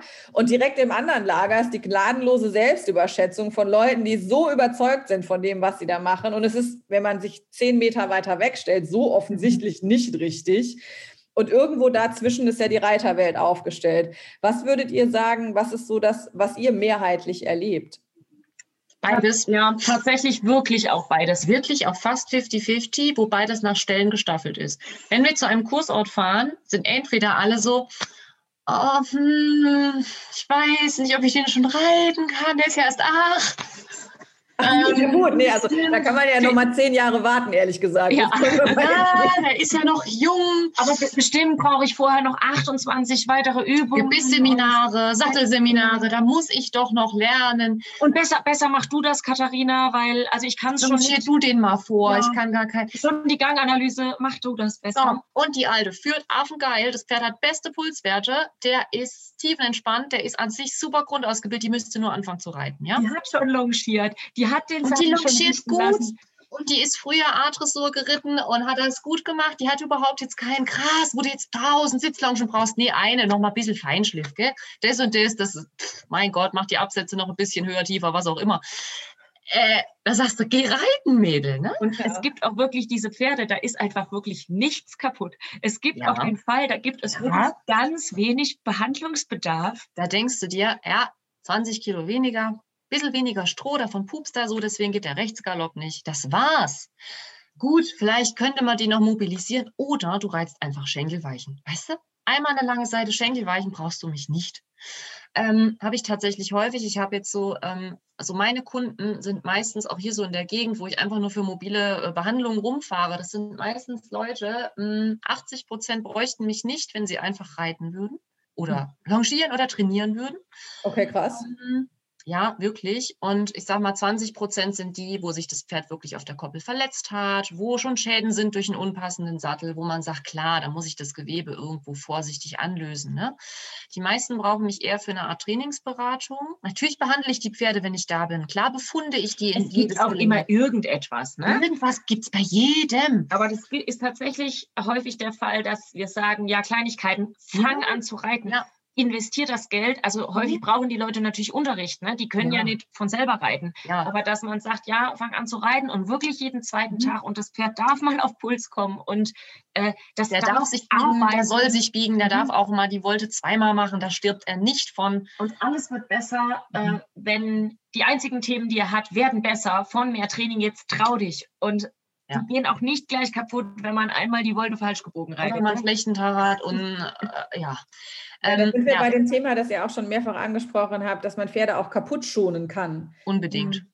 Unbedingt. Gerade die Leute, die es wirklich richtig gut meinen und die ihr Pferd mhm. wirklich über alles lieben. Ja. Da gibt es äh, den mehr als einen Fall, äh, ja. die wir jetzt wirklich akut gefühlt letzte Woche hatten, wo wir sagen, vor lauter Liebe ähm, vor, la vor, lauter Liebe. Ähm, ist das ein sehr großer oder ist es ein sehr kleiner Hund, der sehr gut gelaunt ist? Ja, unfassbar, der Terrier.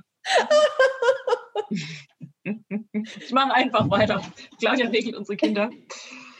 Ähm, wo man wirklich sagen kann, vor lauter Liebe ähm, sind da schon Zeitpunkte verpasst worden. Also es gibt wirklich diverse Erkrankungen und diverse Einschränkungen, die durch Nichtgebrauch des Körpers passieren, ohne dass da Unfälle äh, waren oder dass irgendwas tatsächlich schlecht gemacht wurde. Wirklich durch Mangelbewegung, durch Untertraining.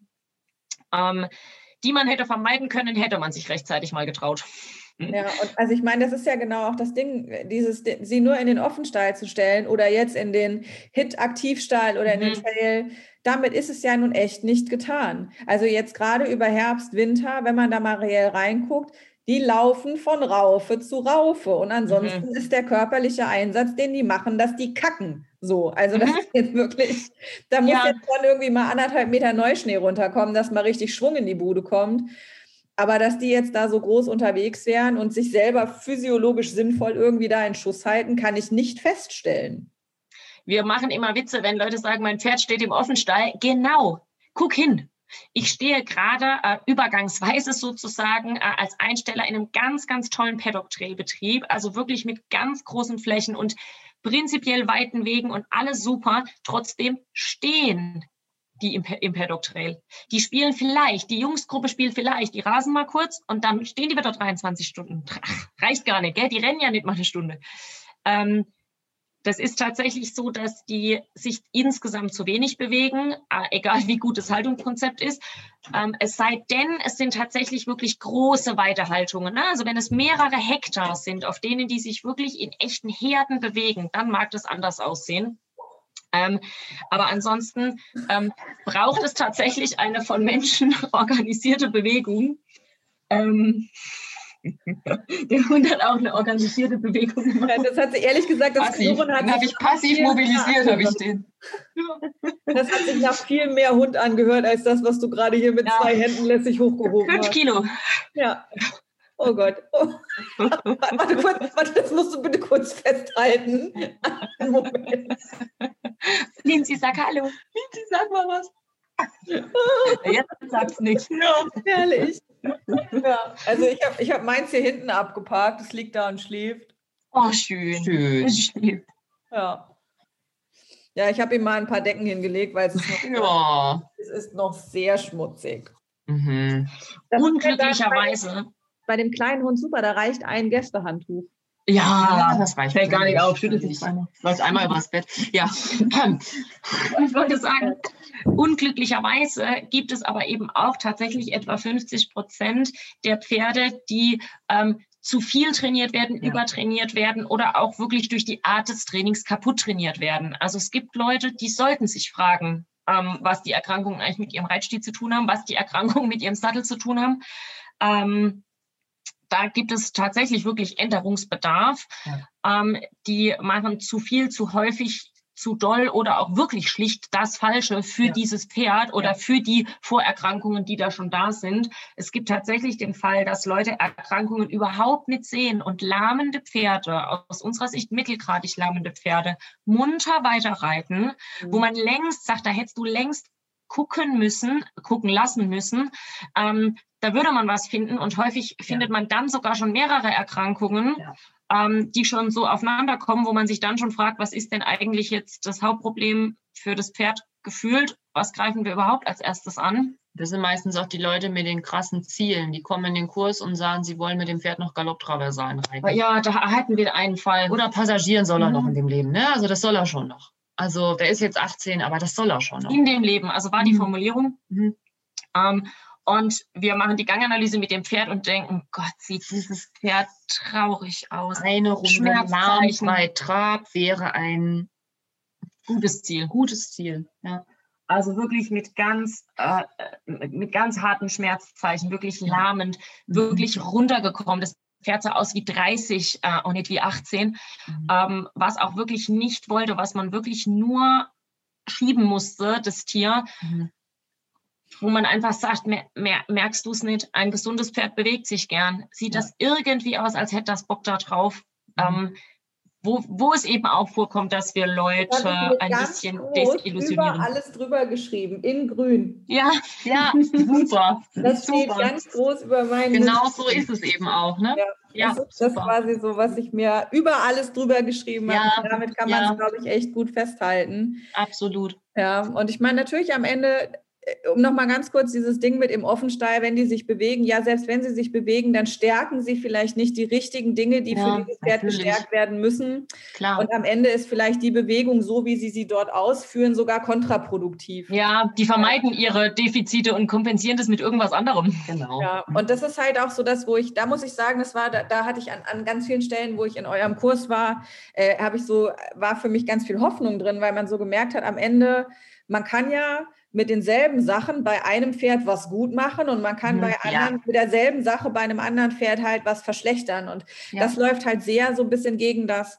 ich sag mal, Unterrichtskonzept, was man ganz oft sieht, weil natürlich Reitlehrer kommen irgendwie und also mal abgesehen davon, dass für mein Empfinden viel zu wenig an dem Reitsportler gearbeitet wird. Also da wird immer irgendwie an dem Pferd gezogen, gedrückt und der muss jetzt mal und hau mal hier noch und klopf mal da noch. Mir findet viel zu wenig Unterricht an der reitenden Person statt. Ich sage schon Ja. bewusst nicht Reitsportler, weil das hat dann Mhm. was mit Sport zu tun. Ja, Und, ähm, das ist dann, äh, also da müsste man nochmal ganz anders drüber sprechen. Aber es ist irgendwie gefühlt dieselben Übungen für alle Pferde, für alle Reiter. Und wenn man dann halt sieht, okay, die hatten jetzt die fünfte, sechste Stunde, ja, da kann man ja mal einen Schulter hereinprobieren und dann sollen die, soll, ich werde ein Bild nie vergessen, wo die dann, ja, was machst du mit deiner, ja, wir sollen Schenkel, du, das Tier kann nicht taktsauber geradeaus gehen. Ja, also ihr müsst ganz andere Sachen lernen. Mhm. Der kann noch keinen Zirkel halten. Das ist Mhm. für den alles viel zu viel, viel zu früh und vielleicht einfach mal ein bisschen weniger Angst haben, ein bisschen mehr vorne loslassen, weil die Halle ist nach 40 Metern zu Ende, so weit kommt er nicht. Ja, also Mhm. das ist so, ich finde so viel Unterricht, den ich sehe, auch einfach echt bedenklich. Und der ist dann das Gegenteil von, dass er irgendwie darauf Rücksicht nimmt, was gerade die körperliche, also was braucht Mhm, das Pferd ja. gerade. Natürlich muss man auch gucken, was braucht der Mensch gerade und was kann man ihm zumuten. Ne? Auch die muss man ja da abholen, wo sie sind. Aber es gibt immer eine Schnittmenge. Man Ja. kann da was finden. Es Ja. gibt immer irgendwo eine Schnittmenge, wo man sagt, selbst wenn der Reiter jetzt wirklich auch noch nicht gut, noch nicht viel reiten kann, kann man wirklich auch mit einfachen Sachen trotzdem auch für das Pferd in die richtige Richtung trainieren. Ähm, Was wir total gern machen, sind Sitzloungen mit unseren eigenen Pferden. Also das ist für unsere eigenen Pferde überhaupt keine schlimme Sache, sondern die machen das auch. die gehen alle Unterricht. Äh, auch schon als sie relativ jung waren. Ich sag mal, äh, ja gut, also mehr als angeritten, logisch. Aber ja, das tut denen gut. Die fangen an zu kauen, weil der Reiter mal das Gewicht ein bisschen verlagert und den Sitz mal so ein bisschen ändert. Und die geben den Reitern eben auch ein ganz direktes Feedback. Also die dehnen sich eben, wenn der den gleichen Sitz richtig macht, wenn er es nicht macht, eben nicht. Und ähm, das tut den Pferden gut. Die laufen bei uns ja unausgebunden einfach mit langem Hals, wie sie so wollen, zwanglos vor sich hin. Das ist für die quasi der Pausentag. Ne? Also das ist kein überschwelliger Trainingsreiz, sondern die dümpeln so vor sich hin, während der Reiter sich wirklich auf seine Baustellen konzentriert. Und ähm, ja, das ist was, was wir sehr häufig und auch sehr gerne machen, weil das für die Pferde wirklich in keinster Weise irgendwie verschleißend ist. Also da lernt der Reiter reiten und das Pferd lernt sich tatsächlich währenddessen auch physiologisch zu bewegen. Ja, ähm, egal, was der so tut auch. Ne? Also wenn der halt mal ein bisschen braucht, er es dann so schafft mit dem leichten Sitz. Und wir bereiten das eben vor, dass der Reiter den am liebsten nullmal ins Kreuz fällt. Also wir lassen die überhaupt nicht leicht haben, wenn die den leichten Sitz nicht können. Und wenn die den im Schritt nicht können, machen die den im Trab überhaupt nicht. Also da gibt es Schnittmengen und da gibt es. Auch wieder Zirkelnick geben, Mama halt keine wollte. Nee, genau. Ähm, so dass man auch während man dem Reiter das Reiten beibringt, ja. das Pferd davor beschützen kann. Ja. Ähm, und ich glaube, dass wirklich viele unserer Kunden, dass die auch so rückmelden, mhm. dass sie das gerne von uns hören wollen, dass die wirklich froh sind, dass wir ehrlich sagen, dies und jenes wäre dein Thema, dies und jenes braucht dein Pferd, ähm, jetzt machen wir mal dies und das. Mhm. Und ich glaube auch, dass es einfach auch die Kombi mit dem Beritt ist. Also, dass wir dann sagen, gut, du brauchst jetzt das und das, äh, das macht dein Pferd nicht, dafür nimmst du mal ein Pferd von mir. Mhm. Und in der Zwischenzeit sozusagen ähm, reite ich dein Pferd ein, zwei Mal und guck mal, ob ich dem das nicht verkauft bekomme. Das, mhm. Da gibt's ganz, ganz tolle Erfolge, wo man wirklich nach wenigen Einheiten, mhm. ich sag mal zwei, zwei Reitstunden auf Lehrpferd und zwei Beritteinheiten, wo man die Leute zusammensetzen kann und dann sind die eine Meile weiter. Ja. Mhm. Ich muss auch sagen, das Reiten auf Lehrpferden, ich habe das Glück, meine Trainerin kommt zwar auch nicht gerade hier aus der Gegend, äh, aber ähm, es ist noch so weit, dass ich auch mal hinfahren kann mhm. und ähm, die ist so nett und gibt mir auch mal ihre Pferde zum Reiten mhm. und einfach mal sich draufzusetzen und einfach mal zu spüren, auch wie sich anfühlen soll, mhm. hat mir sehr viel gebracht. Ja. Und ich kann aus einer Stunde auf so einem in Anführungszeichen sehr gut gerittenen Pferd total viel auch mit in meinen mhm. eigenen Stall nehmen. Was ja. ich aber auch gemerkt habe, also ich bin ja jetzt, guck mal, ich habe mein Pferd 14 Jahre, ich habe selten auf was anderem gesessen. Und was ich so gemerkt habe, ist, ich hatte ja so Angst, als ich da aufgestiegen bin ich hatte, ich hatte so doll Schiss und ich meine, ich kenne die Pferde von der, ne? das sind alle mhm. ja, ja. richtig gut und ich wusste ja auch, die setzt mich da jetzt nicht auf irgendeinen Scheiß. Ja. So. Mhm. Aber ich habe im ersten Moment, oh Gott, ich saß da wirklich und dachte, gut, wir werden hier alle sterben, ja. Und dann weißt du halt auch so, dann war das halt auch so eine Stute, da hast du nur die linke Pobacke ein bisschen falsch angespannt, da hat die dir mit, mit dem Schweif schon dreimal gezeigt, Fräulein, ich habe das gemerkt. ja, wo du da sitzt und denkst, okay, alles gleich, mach nix. Und das ist irgendwie so, aber also ich jetzt, ähm, um das, auch wenn das jetzt ein bisschen lustig erzählt ist, die Angst beim Reiten ist ja schon auch einfach ein Faktor, der bei vielen Leuten, mhm. glaube ich, da ist. Ja. Und ja. ich glaube, dass nicht aus dem, also dieses, dieses viele Festhalten, was wir machen. Und ich habe ganz lange mein Pferd sehr überzeugt geritten, weil ich ganz viel Angst hatte. Ja, also der war, ich habe den sehr jung gekriegt, der ist in sehr schlechte Trainingshände bekommen. Ich war der Meinung, dreijährig Training wäre eine super Idee. Ja, und dann haben wir den richtig geil über die Uhr geritten. Der war am Schluss so weit, da musstest du mit der Hand nirgendwo mehr dran gehen, mit dem Bein auch nicht. Wenn du das Bein angelegt hast, hat er gekickt. Wenn du mit der Hand mhm. rangegangen bist, ist der gerannt. Ja, mhm. und ähm, natürlich, also ich bin Gott sei Dank irgendwann zu einem Trainer gekommen, der dem wirklich wieder Vertrauen und Ausbildung gegeben hat aber der hat quasi die ersten Erfahrungen, die der gemacht hat, die waren ja. richtig scheiße. Mhm. Und ähm, auch viel, was ich dann erlebt habe auf meinem Jungpferd, war auch richtig scheiße, weil mhm. das ist geil, ja. wenn du da drauf sitzt und die mhm. richtig mit dem Kopf aus anfangen zu rennen. Ja, ja, ja scheiße. Und wenn das auf einem 80-Meter-Platz passiert, Außenplatz, ist das noch weniger geil, weil der ist sau lang. So. und deswegen war dann irgendwann dieser Punkt, ich habe irgend, ich habe das nicht bewusst gemacht, aber ich habe den lieber ein bisschen zu sehr festgehalten als zu wenig, ja, weil so eine, mhm. als hätte ich es aufhalten können. Aber dieses, ne, ich glaube, dieses Thema mit. Ich glaube, das ist natürlich. Mhm. Das ist einfach menschlich. Wenn man so ein Kontrollverlustproblem hat, wenn man eine Kontrollverlusterfahrung ja schon gemacht hat, häufig mehrfach schon gemacht hat, ja. ähm, dann kann man da gar nichts für oder gar nichts gegen. Also es gibt tatsächlich Angst beim Reiten, wo wir dann so salopp sagen, ja, die ist angezeigt. Also es gibt ja. Situationen und Vorgeschichten, äh, warum auch immer das so gekommen ist, da ist das real gefährlich. Mhm. Also da, äh, da hast du mal die Zügel kurz, weil keiner will sterben.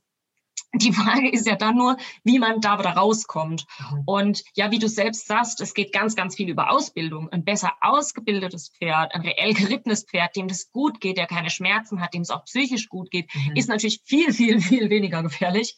Mhm. Ähm, und sobald man auf einem Level ist, wo man sagen kann, so, äh, mein Pferd, mein Freund, du bist mein Übungspartner und ja, vielleicht mache ich mal die linke Pobacke falsch und dann sagst du es mir schon, aber du rennst deswegen keine 80 Meter vom Reitplatz runter. Mhm. Ähm, ab dem Moment geht es ja dann eben auch wieder. Und dann ähm, ist es tatsächlich relativ häufig so, dass wir Leuten auch äh, ein Coaching oder ähm, mhm. teilweise, also ich war auch schon so ehrlich und habe Leuten auch eine Therapie empfohlen, ähm, dass man dann sagt, in dem Moment, in dem jetzt aus reitausbilderischer Sicht die Angst nicht so richtig angezeigt ähm, weil man sagt, gut, es ist jetzt äh, äh, keine reelle Gefahr. Es gibt ja Leute, die mit Angst beim Reiten, die reiten super, die haben einen super Sitz, wo ich sage, der, der, der holt, der, der kriegt dich da nicht runter.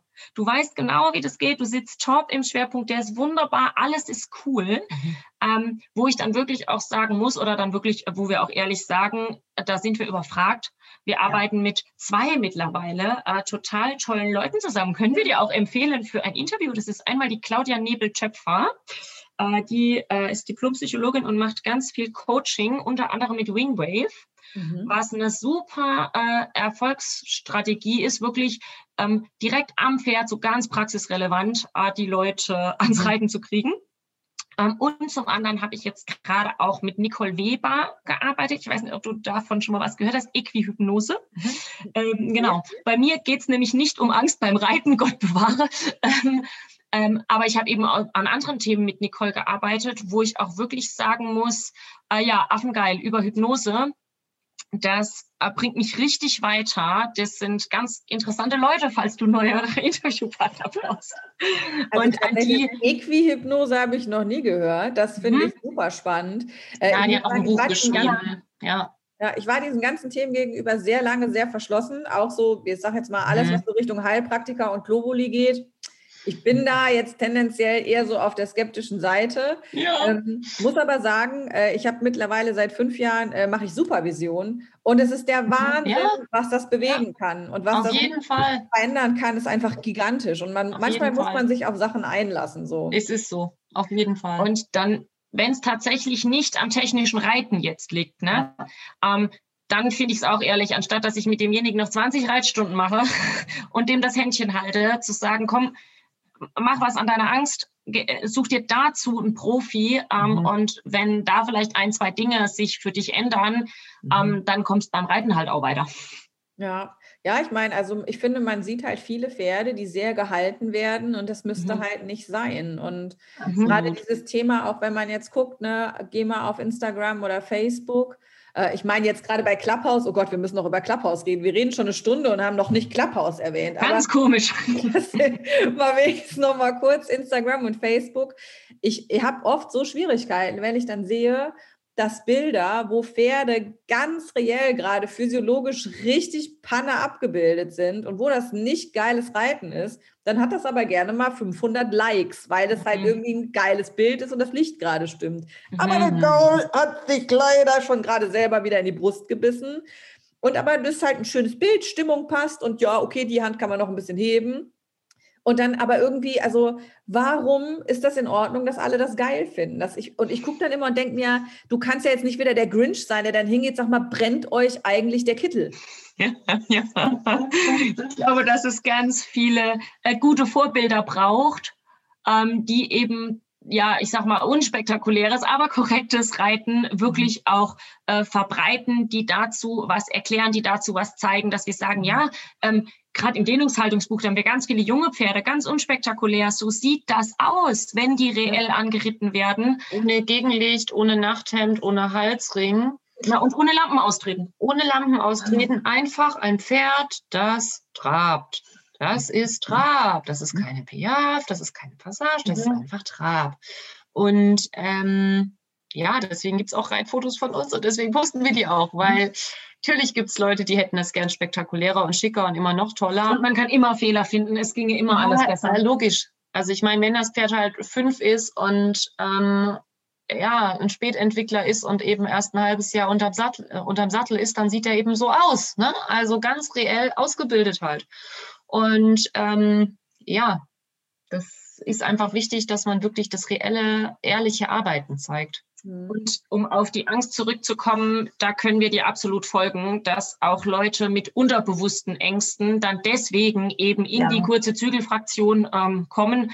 Wir lassen immer auch mit hingegebenem Zügel reiten. Immer am Anfang, ja. Das ist ganz traurig, dass es so eine unbekannte Lektion ist. Deswegen erkläre ich das kurz mit hingegebenem Zügel. Heißt, dass die Zügel wirklich komplett durchhängen.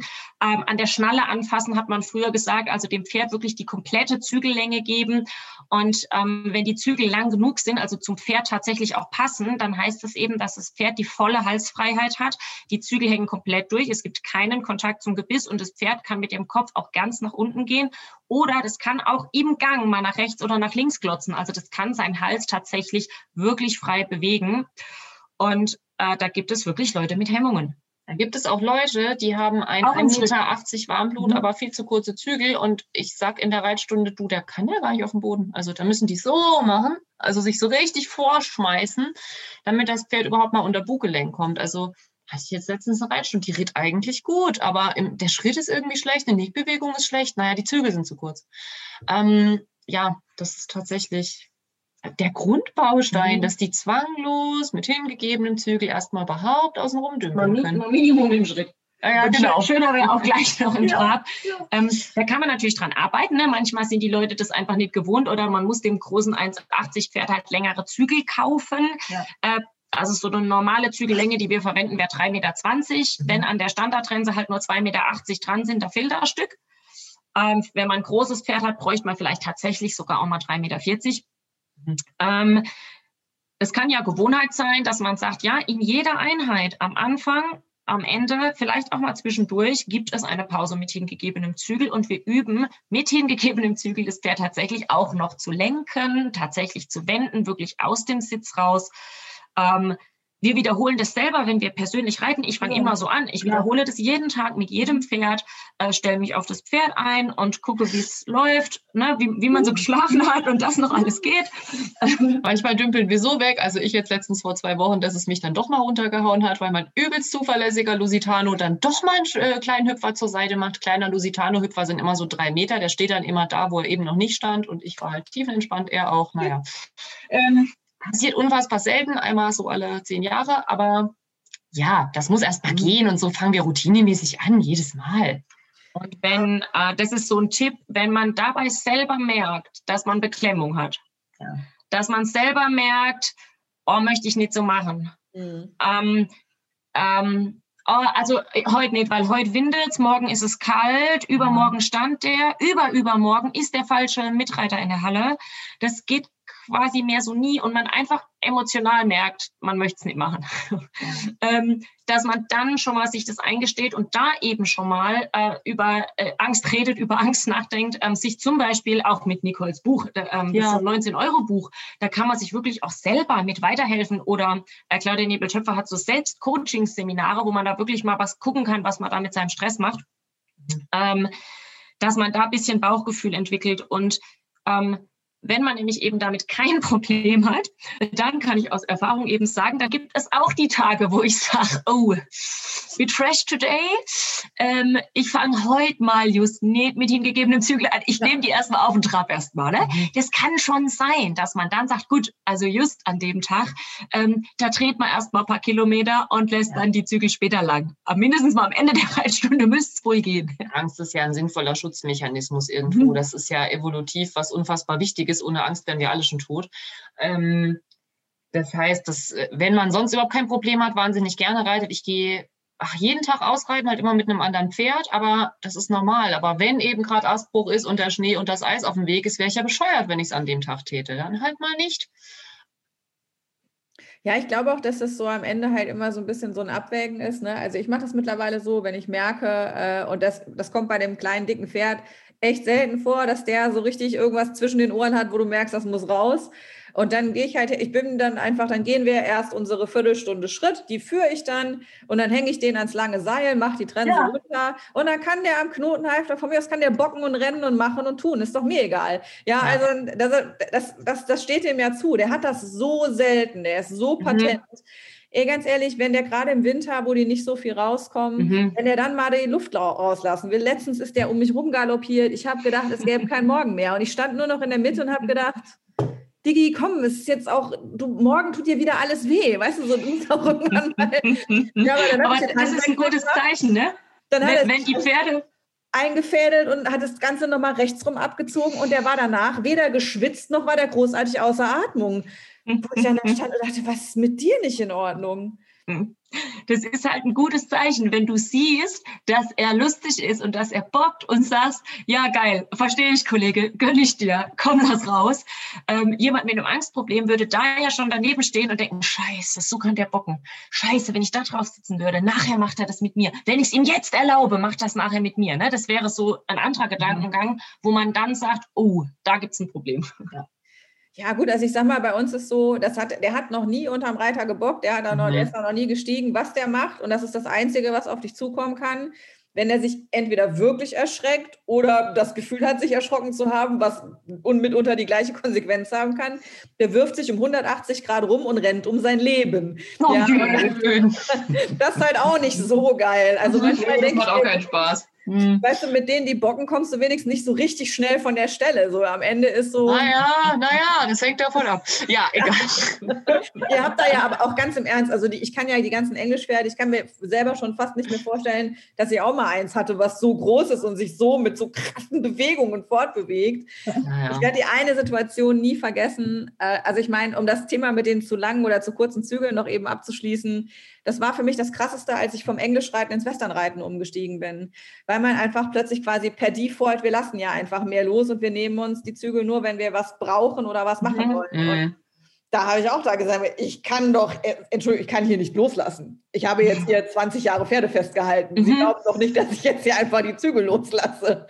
Und erst recht dann irgendwann einhändig in der Kandare mit so einem Slack dran. Ja, mhm. das musst du auch erstmal können. So. Und aber mittlerweile muss ich sagen, ich habe eher das umgekehrte Problem. Also ich lasse den zu oft zu lang und müsste den eigentlich viel öfter auch mal nehmen, um dann eben was zu tun. Ne? Also das ist so, dass das, das, das gleiche Problem gibt es quasi auch andersrum. Aber, Aber so rum ist es der normale klassische Weg. Ne? Also vom ja. langen zum kürzeren ja. Zügel äh, macht es physiologisch für das Pferd einfach Sinn. Genau. Ja, das ist halt, also ich meine, das halt beim Westernreiten schon, ich sag mal, da haben wir für die Pferde vielleicht auch ein bisschen systematisch besser angelegte Voraussetzungen mit dem, was die Leute so beigebracht kriegen. Was ist so das Erste, was euch einfällt, wenn ihr ans Westernreiten denkt? Zu lange Sättel. Ja, okay. Zu lange Sättel. Zu lange Sättel mit einem scheiß Schwerpunkt, sorry. Also, ich sag mal, oh, mehr als zwei Drittel, komm. 89 Prozent der Westernsättel, die ich so auf den Pferden habe, haben einen sehr weit zurückgesetzten Schwerpunkt und machen Probleme. Mm, drei Prozent haben einen zu weit zurückgesetzten Schwerpunkt und machen keine Probleme. Der Rest ist okay. also nicht, dass das jetzt bei den ähm, klassischen Dressursätteln oder so jetzt immer top wäre, um Gottes Willen. Aber die Länge finde ich tatsächlich ein riesengroßes Problem und ähm, ja, sehe ich auch meistens bei den Pferden. Also wenn ich weiß, ich gehe zu einem Quarterhorse, weiß ich schon, okay, ich werde massieren müssen, die Lende wird fest sein und das Becken wird eine ähm, rassetypische äh, Stellung haben, höchstwahrscheinlich. Also da kann ich mich drauf einstellen. Und die sind meistens tatsächlich in den Hinterbeinen, auch rassebedingt, weil die eben sehr auf Muskulatur gezüchtet sind, sehr steil und entsprechend habe ich viel zu mobilisieren. Das heißt, ich behandle am liebsten erst den Quarter und dann die Isländer. Was ist das Ding am Isländer? Die sind sehr mobil. Da okay. muss ich meistens nichts mobilisieren, aber Spannungsphase, die haben auch immer zu lange Sättel. Ja, okay, aber so ein Isländer ist ja auch nur so lang. Ja, wo ja. möchtest du sitzen? Ja so, da sind das ganz viele Haare, dann kommt eine ganz mini Sattelfläche und dann kommt schon wieder ganz viel Schweif. Und die Isländer sind sehr ähm, oft sehr zurückhaltend in ihren Reaktionen beim Behandeln. Also beim Isländer, wenn die so kauen, ist es ganz krass. Ne? Also ich freue mich immer schon, wenn die die Unterlippe hängen lassen. Oder blinzeln oder so kleinere Zeichen. Während so Araber, da legst du die Hand drauf und die sind gleich am Gell und Mache und die renken sich den Unterkiefer aus und die verdrehen die Augen. Aber wenn sie dich scheiße finden, treten die halt auch direkt. Ne? Aber die sind sehr, sehr unmittelbar in ihrer Reaktion und so ein, ja, die Quarter sind meistens extrem gut erzogen. Mhm. Manchmal zu gut, manchmal habe ich das Gefühl, äh, mir wäre lieber, der steht nicht so still und würde sich mehr äußern dürfen. Ähm, ja, sorry, das war mein osteopathischer Blick aus Westernreiten. Ich denke an den ersten, den ich geritten bin.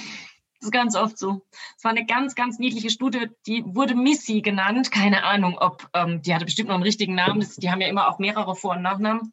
Das stimmt. Ähm, ja, die bin ich als Kind durfte ich die mal reiten. Und zwar bin ich unter anderem in einem sehr springsportorientierten, typischen Reitstall ähm, geritten. Und sie war die einzige Westernreiterin. Das war damals ja noch so richtig hip. Und ein importiertes Pferd auch, also ganz mhm. abgefahrene Sache so. Ähm, die ist Trail geritten, hatte auch irgendwie irgendwas gewonnen. Und die hat irgendwann, hatte die Besitzerin zu mir gesagt, ich war so elf, schätze ich, ähm, ich darf mal. Hm. Und das war wirklich tatsächlich richtig krass, weil die halt super auf Gewichtshilfen geritten war. Mhm. Da hatte ich tatsächlich auch wirklich den Eindruck, ich kann reiten. Ne? Also die Zügel hingen komplett durch und ich bin um die Sprünge, auf dem Springplatz, um die Sprünge rumgesteuert und ich konnte voll lenken und sie war super nett und super bequem und ich dachte, boah, ne, so, so kann das auch laufen. Mhm. Also das war wirklich, wie du sagst, es war ein bisschen Kulturschock damals. Ja, also ich meine, ich habe, mein erstes Pferd war so ein Trakener, war schon auch, also mit dem bin ich auch gut zurechtgekommen und es hat auch alles echt Spaß gemacht. Und da hatte ich halt auch, ne, so die, die Reithosen mit den karierten Socken und das passende Polohemd. Die habe ich immer noch. Ja. ja. und ich habe damals am Stall gestanden äh, mit, einer, mit einer Freundin zusammen. Ähm, da waren auch dann viel Westernpferde. Also da war ich quasi schon eher der Exot mit dem Dressursattel. Mhm. Und ähm, dann, ich weiß gar nicht mehr, wie das war, dann rief die mich irgendwann an und sagt, Sabine, ich habe mir so ein geiles Pferd gekauft, du musst mal noch mal kommen. Äh, und dann war das so ein äh, äh, ehemaliger Rainer auch. Und dann stand er natürlich da, pff, so ein kleiner Arnold Schwarzenegger. Mhm. Ja, und ähm, dann kam ich dahin mit meinen sauberen Stiefeletten, meiner Ganzlederreithose und mit meinen karierten, sehr abgestimmten Outfit-Sachen und habe die ganzen Westernreiter da angeguckt, so nach dem Motto, ihr Assis, was ist mit eigentlich mit euch nicht in Ordnung? Ja, und dann äh, durfte ich aber dieses Pferd reiten. Mhm. Und das war wirklich krass. Also das hat so Spaß gemacht und ich war einfach direkt on fire und so. Und dann hast du dir einen Quarter gekauft.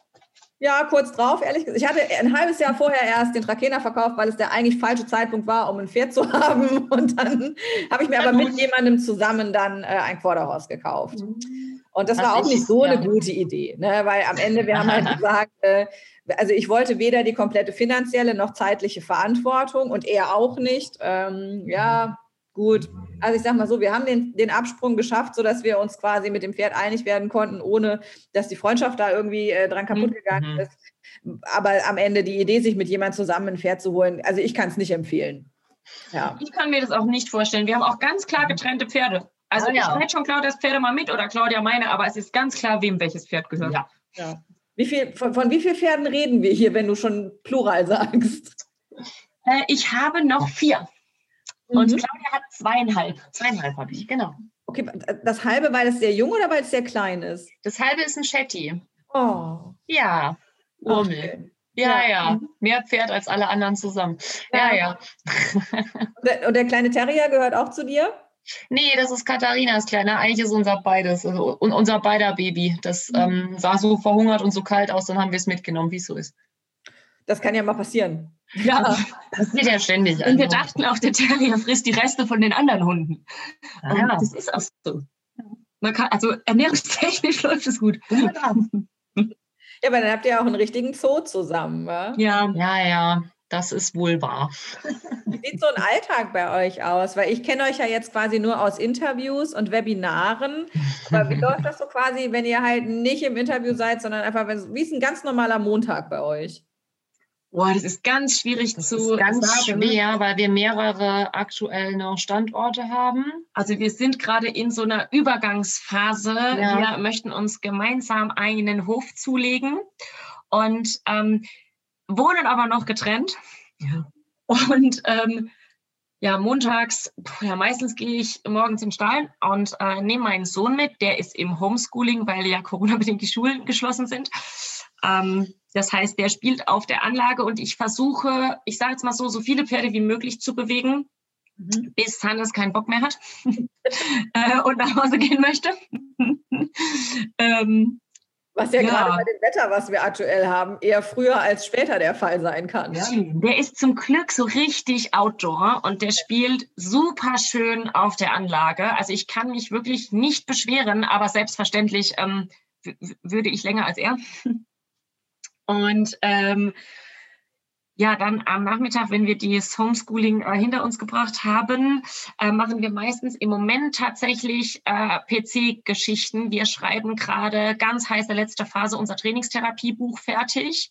Oh, cool. Und haben gleichzeitig ja zwei aktive Online-Kurse laufen, was eine saudumme Idee war.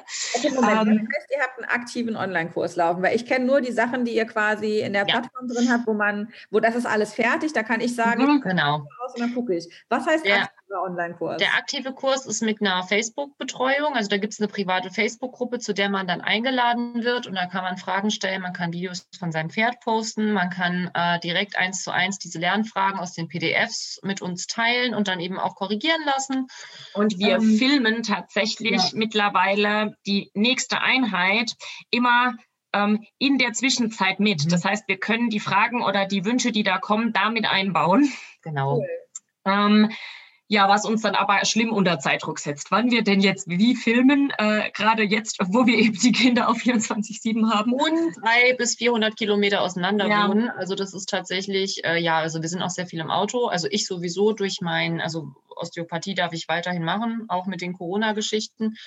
Das heißt, ich gehe dann meistens so, sobald es hell wird, mit einem meiner Pferde und mit meinem Hund in den Wald, weil ähm, ja, früher bin ich sehr viel gelaufen, heute reite ich lieber. das heißt, es gibt einen Ausritt und einen Hundespaziergang, dann behandle ich ein paar Pferde und dann, genau, geht es weiter mit ähm, der Homeschooling-Geschichte und so. Ja, das ist aktuell das Thema und dann fahren wir eben, ich nach Thüringen oder Katharina eben jetzt noch äh, nach Süddeutschland und dann, ja, also wir würden hin und her. Wir würden gerne mehr reiten. Ich glaube, ich kann für uns beide sprechen. Ja. Ähm, mir fehlt es auch ganz, ganz schrecklich, Unterricht zu geben. Ja. Ähm, ist ja nicht so, als hätte ich jetzt zu viel Zeit. Ne? Also durch die Online-Kurse und durch die weiteren äh, Geschichten, die gerade bei uns so laufen, eben auch mit Hofbesichtigung und dem Hin- und Herfahren mhm. ähm, und der Kinderbetreuung und den Pferden, die eben ja auch einfach da sind. Ne? Bin ich auf jeden Fall gut ausgelastet, aber es ist trotzdem ähm, ja irgendwie schlimm. mhm. ähm, ich habe, ähm, ich reite ab und zu mal ein, zwei Berittpferde eben an dem Stall, an dem ich stehe. Ich habe da aber nicht die Möglichkeit, wirklich Vollberittspferde äh, hinzustellen. Es gibt keine Boxen. Ähm, und ja, Unterrichtserteilung ist tatsächlich wirklich gar nicht. Ähm, ja, das ist, das ist ganz schön traurig. Ja, ja. Ja, und wenn ihr jetzt sagt, ihr schaut euch Höfe an, was muss denn ein Hof haben, damit ihr sagt, den wollen wir? Also ist das eher so, äh, also würde man jetzt sagen, hier ist die riesen fancy Reithalle, hier ist der super Außengelände und hier sind die Boxen, hier ist der Trail. Was, was, ist, was ist das Wichtigste für Mal mal euren perfekten Hof? Ah, das Problem ist, den haben wir gerade irgendwie gesehen. Ja, also ähm, äh, wollen auf jeden Fall wirklich gute Trainingsbedingungen, weil wir ja äh, Beritt- und Reha-Pferde haben. Das heißt, es geht einfach nicht, dass man drei Kilometer durch den Trail ähm, das Pferd durch den Matsch ziehen muss und sonst keine weiteren Möglichkeiten hat, dann auf einen Außenreitplatz geht mit einem schlechten Boden und einer schlimmen Einzäunung, wo ich immer Angst habe, im Knie hängen zu bleiben. Ähm, das heißt, die Fancy Reithalle ist auf jeden Fall cool, ähm, ja. Gerade im Hinblick eben auf Trainierbarkeit, äh, Trainingsmöglichkeiten wirklich rund ums Jahr mit einem wirklich guten Boden. Ähm, ich hatte jetzt auf meiner vorherigen Anlage in Thüringen ähm, so einen Volltextilreitplatz, also ich hatte keine Halle und ich bin da wunderbar zurechtgekommen, muss ich wirklich sagen. Ich habe mir das auch ein bisschen schön, schön geredet. Der Boden war wirklich ähm, an vielen Tagen wirklich mhm. gut bereitbar, um Gottes Willen. Ne? Also das, das gab kein Matschproblem, kein Wasserproblem, kein Schneeproblem. Ähm, es war total schön draußen zu sein. Ich mochte diese Atmosphäre, alles war cool. Ich hatte ein unfassbares Glück mit den Reitkursen. Ähm, ich habe halt nur im Sommer ja Reitkurse gemacht. Ähm, Es ist wirklich ganz, ganz wenig ins Wasser gefallen. Das ging alles. Aber, Aber man, man, wird älter. Man wird älter und ein bisschen ins Wasser fällt es dann doch. Oder ist es sonnig oder die fliegen oder, oder, oder. Und äh, durch die Sonnenbrandproblem. Ja, genau. Durch die Osteodressagekurse ist es eben auch so, dass ich dann gerne doch auch mal behandle zwischendurch, dass man eben merkt, oh, also hinten rechts, gell, das mobilisiere ich jetzt mal, dann gucken wir mal, wie es dann ist oder dass wir tapen. Damit arbeiten wir sehr, sehr gern, dass man dann eben doch mal ein Trainingstape macht. Und das geht auf nassem Fell einfach nicht. Und wenn der eigentlich kalt ist, weil es dem ins Kreuz schifft, dann äh, brauche ich nicht behandeln. Also, oder wenn da Fliegen sind, äh, wenn er ja. die ganze Zeit mit dem Kopf am Schütteln ist, das mhm. heißt, da ist wirklich eine geschütztere Umgebung und ein Behandlungsplatz steht wirklich weit vorne auf der Liste. Ne? Also ja. ein geschlossener Behandlungsplatz. Das auch Claudia, wenn die auf den Kursen bisweilen acht Pferde am Stück behandelt, ja. da kannst du einfach nicht im Zug stehen und selber dabei frieren. Mhm. Ähm, da wird die Arbeit einfach schlechter. Also die Umgebung hat darauf auf jeden Fall einen Einfluss, äh, was man, wie man arbeiten kann. Ja. Ähm, das heißt, wir wollen uns tatsächlich auch so ein bisschen weiterentwickeln mit äh, in Richtung einer hochwertigeren Reitanlage. Mhm. Ähm, und Räume, ja, ansonsten seid sind ihr da euch am Orientieren? Also wo darf man sich vorstellen, wo ihr euch da äh, bevorzugt niederlassen wollt? Auf jeden Fall in Baden-Württemberg. Genau. Also Süddeutschland, Baden-Württemberg wird es auf jeden Fall. Wir haben mehrere äh, Eisen sozusagen im Feuer. Das ist Corona-situativ mit den mit den Banken und mit den ganzen Sachen alles nicht ganz so einfach, wie man sich vorstellen kann. Das heißt, wir haben jetzt noch nichts, wo wir hundertprozentig sind, bald. aber sehr hoffentlich sehr bald dann endlich mal Fuß fassen, das auch veröffentlichen. Was uns eben auch wichtig ist, ist, dass es möglichst artgerecht von der Haltung funktioniert. Wir sind ein äh, Freund natürlich von freier Bewegung. Das heißt, die Pferde müssen irgendwie raus dürfen. Ähm, wir sind aber auch ein Freund von Paddockboxen, weil ganz viele Pferde tatsächlich wirklich sich nachts wahnsinnig freuen, wenn sie einfach ihre Ruhe haben. Dass die Licht und Luft haben, aber auch wirklich ihren geschützten Bereich. Natürlich Sozialkontakt, natürlich mal am Nachbarn schnuppern, aber viele Pferde haben auch wirklich einfach gerne zwischen den Trainingsreizen ihre Ruhe. Und die individuelle Fütterung ist uns ganz, ganz wichtig. Ja. Ich habe sehr lange wirklich jetzt über Jahre auch Ad libitum gefüttert und äh, darüber haben wir neulich mal ein Facebook Live gemacht. Ich mhm. versuche mich kurz zu fassen. Das war aus verschiedenen Gründen für meine Pferde sehr, sehr schön, aber die haben trotz jedem Training ähm, wirklich schleichend so weit zugenommen, dass das gesundheitsrelevant wurde. Ähm, ist auch so ein Ding, wenn ich jetzt Fotos, seit meine Pferde reduziert gefüttert werden, sehe, dann fällt mir wirklich erst auf, wie äh, dick die waren. Die waren nie, nie unsportlich fett, weil die waren ja immer voll im Training, aber es ist trotzdem ein Riesenunterschied. Und mir fällt es auch wirklich unterm Sattel auf. Also ein übergewichtiges Pferd bewegt sich eben auch nicht gerne, ja. selbst ohne dass es tatsächlich krank ist. Ähm, ist es schon eine ganz andere Nummer. Deswegen ähm, habe ich, hab ich jetzt umgestellt seit, ich glaube, zwei Jahren mittlerweile auf zeitgesteuerte Fütterung. Das heißt, wir haben eben rund um die Uhr ähm, rationierte Fütterungen. Ich habe im Moment so Automaten, die gehen eben auf und zu. Und auch da wollen wir wirklich, ähm, da machen wir auch viel Informationen zu. Da gibt es auch ein Seminar zu, ähm, Fütterung und Haltung im Hinblick auf die Losgelassenheit des Reitpferdes, ähm, dass wir einerseits sagen, natürlich muss es eine rauffutterbasierte Fütterung sein. Ähm, Natürlich braucht das Pferd rund um die Uhr immer wieder Portionen, aber das muss eine Gesamtmenge sein, die eben auch immer noch gut tut. Ja. Das heißt, da äh, setzen wir tatsächlich ja wirklich auch auf Technik. Ja. Das ist ja auch tatsächlich eine gute Möglichkeit. Also ich kann mich erinnern, ähm, in den Jahren, in denen ich jetzt mein Pferd habe, es gab mal eine Zeit, da gab es quasi nur eine Portion morgens und eine abends. Und da war wirklich, da haben die sich drüber ja. hergemacht wie die Staubsauger. Ja, krass. Die war halt auch schneller weg, als du gucken mhm. konntest. Mhm. Äh, und dazwischen gab es dann auch schon mal Koppeleinheiten. Die waren zwar, ich sag mal, da war die Wiese groß, aber war sehr matschig und äh, zu fressen ja. gab es dann auch nichts. Mhm. Das ist eine Frage, wie viel man da tatsächlich gewinnt. Ja, und ähm, dann irgendwie jetzt so mittlerweile, ich weiß, als der dann umgestellt wurde, quasi und hatte plötzlich Essen zur Verfügung, hat er natürlich auch erstmal, also ja. auch wie so ein Hefezopf, aber der hat dann tatsächlich irgendwann auch gemerkt, okay, also es gibt jetzt nicht mehr nur diese eine Mahlzeit ja, ja. und dann gilt. Mhm. Mhm dann hat er sich eigentlich ganz gut eingepegelt, dass wenn du den abends großzügig gefüttert hast, dann war da von morgens noch was da. Ja, und dann mhm. halt, also bei dem, natürlich ist der, also der ist schon zu dick. Der, also ich, ich persönlich würde sagen, er ist nicht grob fahrlässig zu dick, aber definitiv ist es eigentlich auch ein Pferd für so ein besseres Management. Aber wir haben halt keine Futterautomaten. Äh, meine Boxenhändlerin ja, ja. ist an dem Thema aber auch mit ihrem Mann quasi dran, wo man so am gucken cool. ist, wie kann man das quasi, äh, wie kann man das herstellen, weil die auch, also das ist uns tatsächlich wichtig, aber also aktuell gibt es quasi keine andere Möglichkeit und dann also ich entscheide mich für, dann hat er lieber ein bisschen zu viel, als dass er halt mit zu langen Fresspausen da steht und dann auch diese Druckbetankung mit Essen wieder anfängt, mhm. was die ja mhm. zwangsläufig mhm. machen, wenn die halt vorher zu lange nichts haben. Da muss man wirklich haushalten, ähm, was so das kleinere Übel ist. Gell? Und Pferde sind da wirklich auch sehr, sehr unterschiedlich. Und das ist uns eben wichtig. Wir wollen ja. und werden wirklich auch unterschiedliche Pferde bedienen. Ähm, die wirklich individuelle Bedürfnisse haben. Ja. Ähm, ich selbst habe jetzt eben äh, die mit per Zeitschaltuhren äh, reduzierte Fütterung, nehme aber eben mein altes Pony raus. Ähm, der kriegt ein komplettes Heunetz extra. Also der steht da ein paar Stunden ähm, eben einzeln und äh, hat All You Can Eat, weil es dem nicht reichen würde.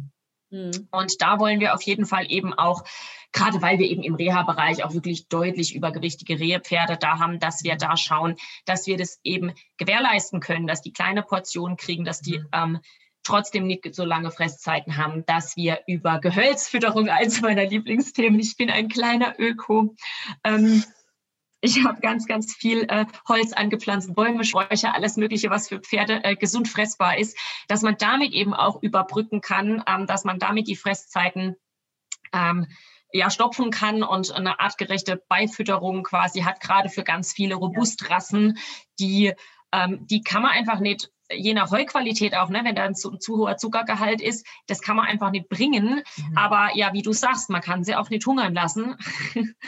Und das ist uns ein ganz, ganz großes Anliegen, dass es nicht den einen richtigen Weg für jeden gibt und dass sich auch im Leben von so einem Pferd diese Bedürfnisse tatsächlich ändern können, dass man auch sagen kann, jetzt ist dies richtig und wenn man die Erkrankung aber hinter sich gebracht hat, ist was anderes richtig und wenn man so und so viel trainiert und das Pferd, weiß ich nicht, aktiv im Distanzsport 100 Meiler läuft, mhm. dann brauche ich dem Auge ein Heu zu reduzieren. Genau.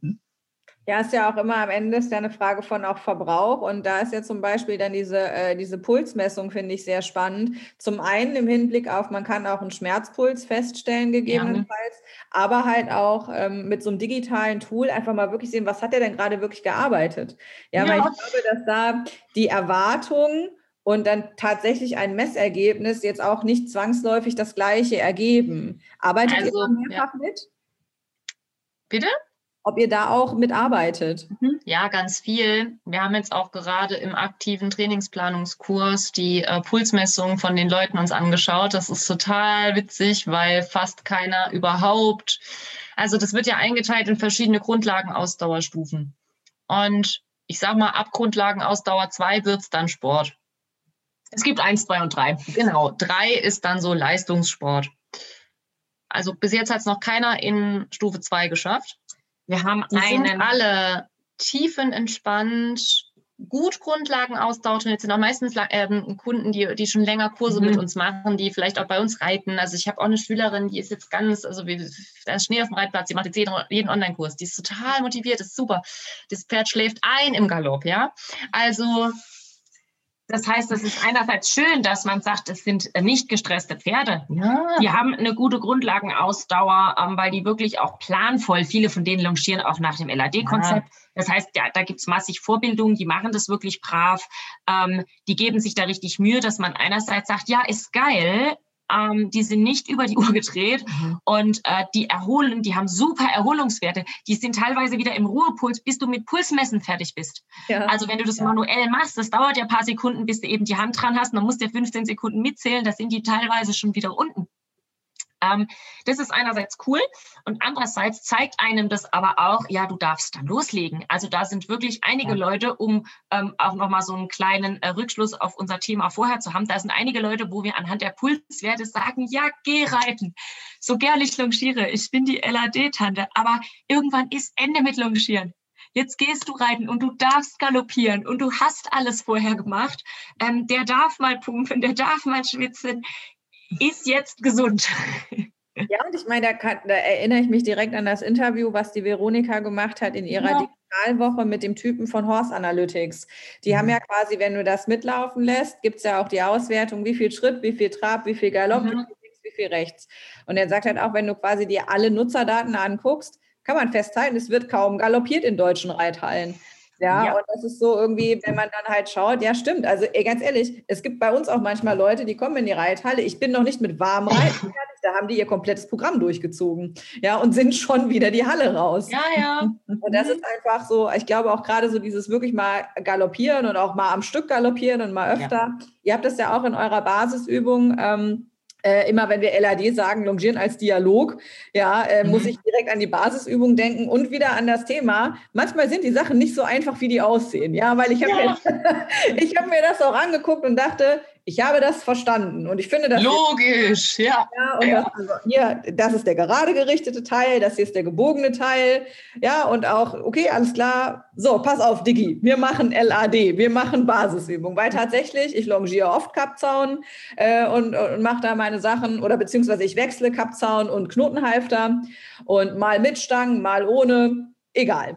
Und dann habe ich gedacht, wir machen Basisübungen. Das kann ja so schwer nicht sein. Es ist ja nur geradeaus und wollte. Ja, turns out, so einfach wie es aussieht, ist es halt doch nicht. Ja. Man kann das immer noch weiter verbessern. Es hat immer Potenzial. Ich habe da so eine schöne, schöne Anekdote. Ich komme zu einer Schülerin, also das war die erste Stunde mit ihr und die hat vorher schon Mensch und die bist du und ach wie toll und Longieren als Dialog hat ihr Leben verändert und ich Mensch, cool, mach mal was. Mhm. Naja, und sie longierte halt eher so nicht. Also die Longe hing halt durch, das Pferd ging keinen Schritt geradeaus, die wollten, fingen ganz woanders an, als sie aufhörten. Also sie lief halt beim Longieren.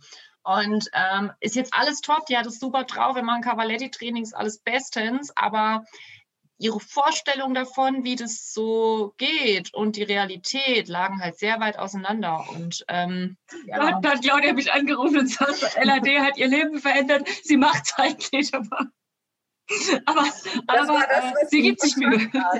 Ja, so. Motivierte Kunden sind die besten. Ja, ey, ganz ehrlich, ich, wenn ich manchmal sehe, wenn ich so Briefings mache auf der Arbeit, so nach dem Motto, pass auf, mach bitte das, das und das. Und ich bin der Meinung, ich habe das gut erklärt, ich habe gut spezifiziert. Und je nachdem, was da so zurückkommt, denke ich mir auch, habt ihr Lack gesoffen? Also ja, aber das ist halt so am Ende. Lack gesoffen. Ja, so zwischen dem, was man quasi, man ist sich so sicher, man hat das gut erklärt, ja. Und mhm. in eurem Fall war es noch so, ich habe auch das Gefühl gehabt, schon okay genug verstanden zu haben, wo ich dahin will. Aber ich habe gemerkt, ich scheitere sofort. Ja, also es ist einfach, ich kann entweder ein Stück gerade longieren, ich kann gut gebogen longieren, glaube ich, mittlerweile. Da sind wir, glaube ich, ganz okay. Aber weil wir halt nur gebogen longieren und dieser Wechsel davon, mhm. ja. Das ist halt der gymnastische Witz. Ne? Ja, und das ist halt, wenn ich quasi anfange, dann mit dem zu laufen, ey, der nimmt die Beine in die Hand und dann zieht der ab, ja, und dann ist da überhaupt keiner. Dann sagt, hallo, wir sollen geradeaus und ich kann noch nicht so schnell mit und dann muss ich ihn ja quasi, dann sind wir schon wieder auf der Wolte. Ja, ich, nenne, ich nenne das die diplomatischen Wolken. Ja, die, die du da nicht unbedingt geplant hattest, aber ab und zu mal einfügen musst. Das sind die diplomatischen Worte. In deinem Video, wo du das korrigierst bei so einem Pferd, was eigentlich total geil konzentriert und bei dir ist, dann machst du so zwei lässige Schritte, die auch noch cool aussehen, weil du dabei gerade bleibst, ja. Und mein Gaul ist schon 80 Meter weiter. Wir, wir schicken dir mal einen Code. Es gibt jetzt den Kurs äh, Übergänge. Der hat eigentlich ähm, das ist ja mhm. gar nicht unbedingt der Kurs Basisübung. Da reden wir aber relativ viel über diese Graden, wie man gehen muss, damit man auf den Graden mitkommt. Weil dann geht es ja noch darum, auf den Graden noch Dritte verlängern einzubauen. Ja. Und wenn das Pferd die Dritte verlängern soll, dann muss man halt auch noch besser mitkommen. Ähm, das wäre ähm, das wäre vielleicht hilfreich. Ja, also ich sag mal so, wir verlieren uns da sehr schnell. Äh, das ist aber, also ich habe äh, ich hab große Lust, wenn das Pferd irgendwann äh, körperlich wieder in der Lage ist. Ah, stimmt, schade, ja. Mich wieder irgendwie mit auseinandersetze, weil ich das ja. total sinnvoll finde und auch einfach zu überprüfen, was davon geht und was davon geht nicht. Mhm. Genau wie diese Übungen in, den, äh, in, dem, in dem Buch äh, Mit dem Pferd statt auf dem Pferd von Julie von Bismarck. Wenn man mhm. sich die Übungen quasi auf, anguckt, dann denkt man, ey, ich habe schon Pattern geritten, die waren viel schwerer als das. Mhm. Ja, aber mhm. mach's mal und mach's mal auf ja. Ja, ja, klar. Und, und das äh, macht dann eben auch demütig, ne? Also wenn man wirklich in der Praxis ähm, arbeitet und nicht nur auf Facebook klug scheißt, sondern ähm, wenn man tatsächlich rausgeht und es mit seinem Pferd das Zeug tatsächlich reitet, dann merkt mhm. man auch, wo es hapert und macht ja nichts, trainiert man dann, wenn man geübt hat, kann man es auch danach, aber mhm. ähm, dass man wirklich einfach merkt, naja, so easy, wie sich das alles liest, ist nicht unbedingt. Ja, und ich meine, du hast ja auch, ich weiß gar nicht an welcher Stelle, wo du gesagt hast, manchmal kriegst du Reha-Pferde und dann ist quasi dein Beritt, dass du mit denen Schritt gehst, weil die halt ja. Besitzer ja. haben, die die noch nicht mal anständig im Schritt führen können. Also wir sind ja ganz oft auch in so einem Spannungsverhältnis, was man mit so Pferden machen kann. Manchmal muss man wirklich beim Führen anfangen. Auf jeden Fall. Das ist dann ähm, im Normalfall, wenn die Pferde gesund sind, würde ich immer sagen, ja, ist ja wurscht. Ne? Also mir ist das Niveau, auf dem ich unterrichte, im Prinzip völlig egal. Wenn wir die Basisübung erstmal führen, dann führen wir halt. Ähm, oder wenn wir üben, im Gelände einen Spaziergang zu machen, das stört mich überhaupt nicht, dann machen wir das. Das Blöde ist halt, wenn es ein Reha-Fall ist, wo es ganz dringend notwendig wäre, wo man es eigentlich schon gekonnt haben müsste, wo schon eine Grundausbildung fehlt, weil man das Pferd eben nicht auf hartem Boden im Schritt gerade ausführen kann, weil es einem um die Ohren fliegt ähm, oder man nicht vom Hof kommt oder so Scherze, mhm. ähm, dass man, da wird das dann halt tragisch. Da muss man dann ja sagen, ja scheiße, also dann hat man es schon versäumt. Ähm, weil jetzt wäre es nötig, geht aber nicht. Und mhm. das äh, Verhalten, was die Pferde dann zeigen, dass die einem zum Beispiel um die Ohren fliegen, ist dann wiederum beim Sehnenschaden halt auch fatal.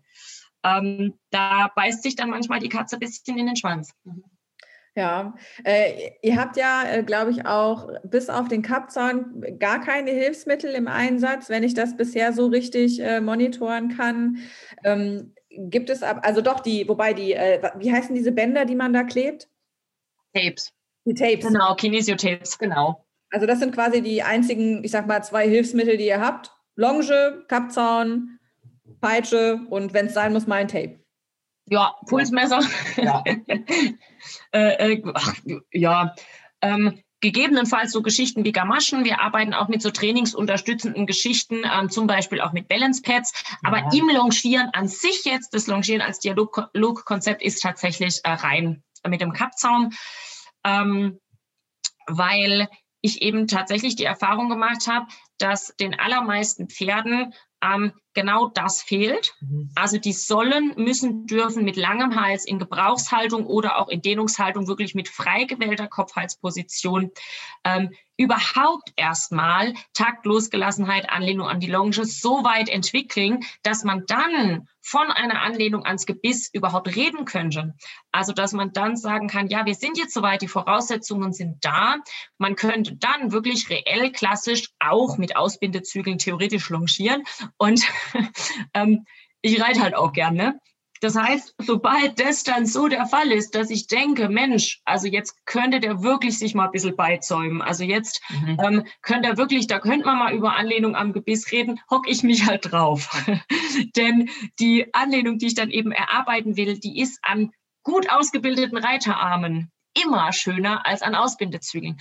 Und ich kann dieses Argument, danke für die Gelegenheit darüber zu reden, ich kann dieses Argument nicht hören, dass man sagt, naja, bevor die Leute aber scheiß Hände haben beim Reiten, dann nehme ich doch lieber die Ausbinder, die sind wenigstens fest und zerren nicht. Dann denke ich mir, dann bildet die Reiter doch aus. Also die mhm. brauchen ja nicht zu zerren. Man kann den Leuten das beibringen, das ist überhaupt kein Problem. Da gibt es ganz, ganz schöne pädagogische Konzepte. Es gibt ganz, ganz schöne klassische Sitzschulung, ähm, die man da wunderbar machen kann. Man muss halt nur machen. Und wenn die Leute dann wirklich eine korrekte Armposition haben und wirklich auch schön mitschwingen in den Gelenken, die Ellbogen richtig benutzen, äh, wofür die so gedacht sind, ähm, und die Hände richtig tragen, dann ist eben die Anlehnung an die fühlende, schwingende Reiterhand fürs Pferd natürlich wieder um Welten besser als ein festgeknoteter Ausbindezügel.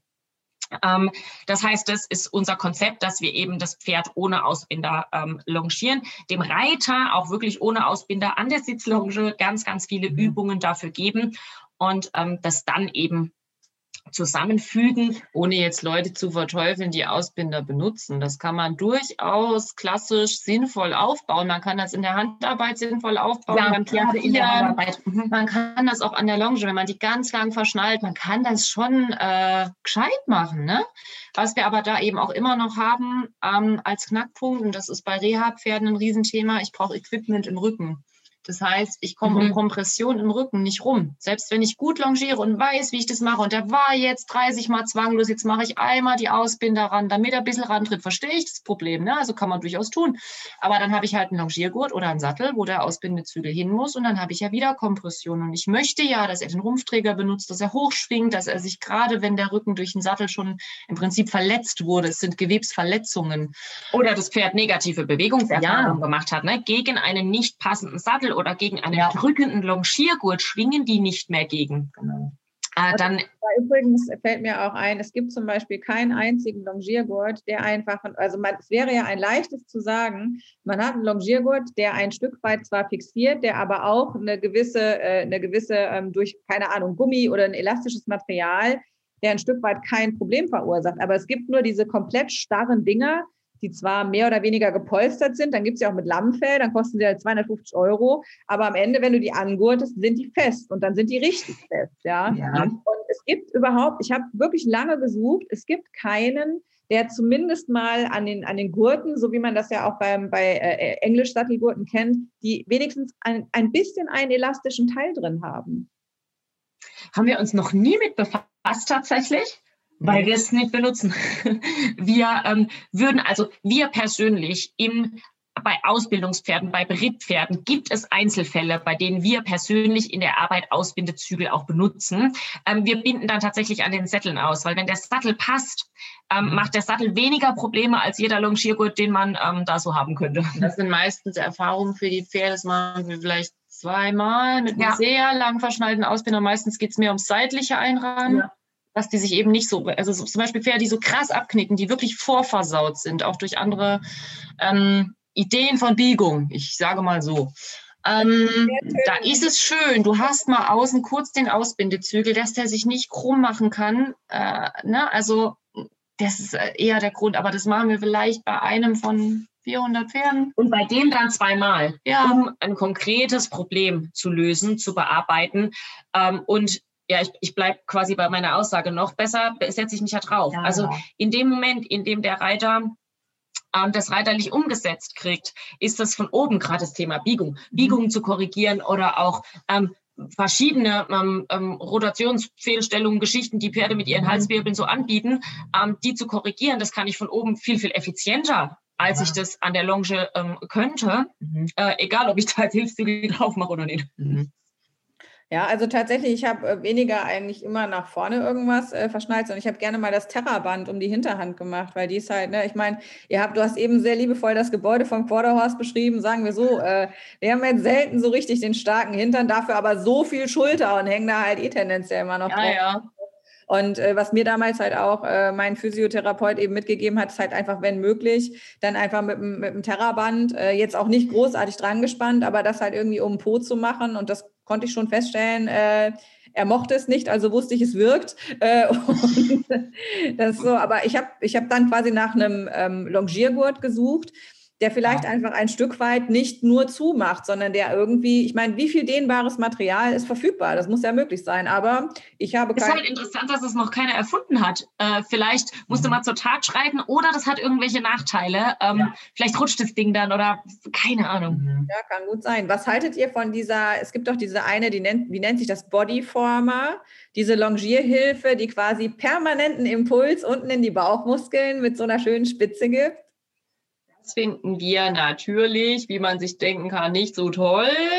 Ähm, ich sehe das öfter, wie Leute damit trainieren. Ähm, das gibt ja theoretisch, bevor man sich so ein Ding kaufen kann, eine Einweisung und einen Kurs. Auch noch nicht, du Ähm, kannst das einfach im Internet bestellen. Ganz Mhm. genau, theoretisch war das mal so gedacht, Okay. dass man in Einzelfällen, wo man die Bauchmuskulatur wirklich auftrainieren muss, bei Pferde mit einem krassen Senkrücken, da, ach, ich verstehe die Idee. Ich finde das Ding aber wirklich gleicht einem mittelalterlichen Folterinstrument, auch wenn es jetzt keine sichtbaren Verletzungen hervorruft. Also mir gefällt es überhaupt nicht. Ja, die sieht man nämlich halt durchs Fell nicht, ne? Genau. Aber was das Ding für Hämatome da dran schlägt, Und das Ding schlägt, es klappert ja richtig laut und das haut von unten die ganze Zeit im Prinzip an den geraden Bauchmuskel. Und es ist eben so, dass manchmal äh, das in Stellen so rumhängt. Das nimmt dann halt jeder, der das macht, weil er denkt, Bodyforming ist cool, das tue ich mal. Also ich selber habe zwar keinen Bock auf Sit-Ups, aber mein Pferd soll mal bitte. Und ähm, ja, das knallt dann eben permanent von unten an den Bauch und man kann sich das Pferd damit auch in den Karpfenrücken rein trainieren. Also äh, man kann es übertreiben.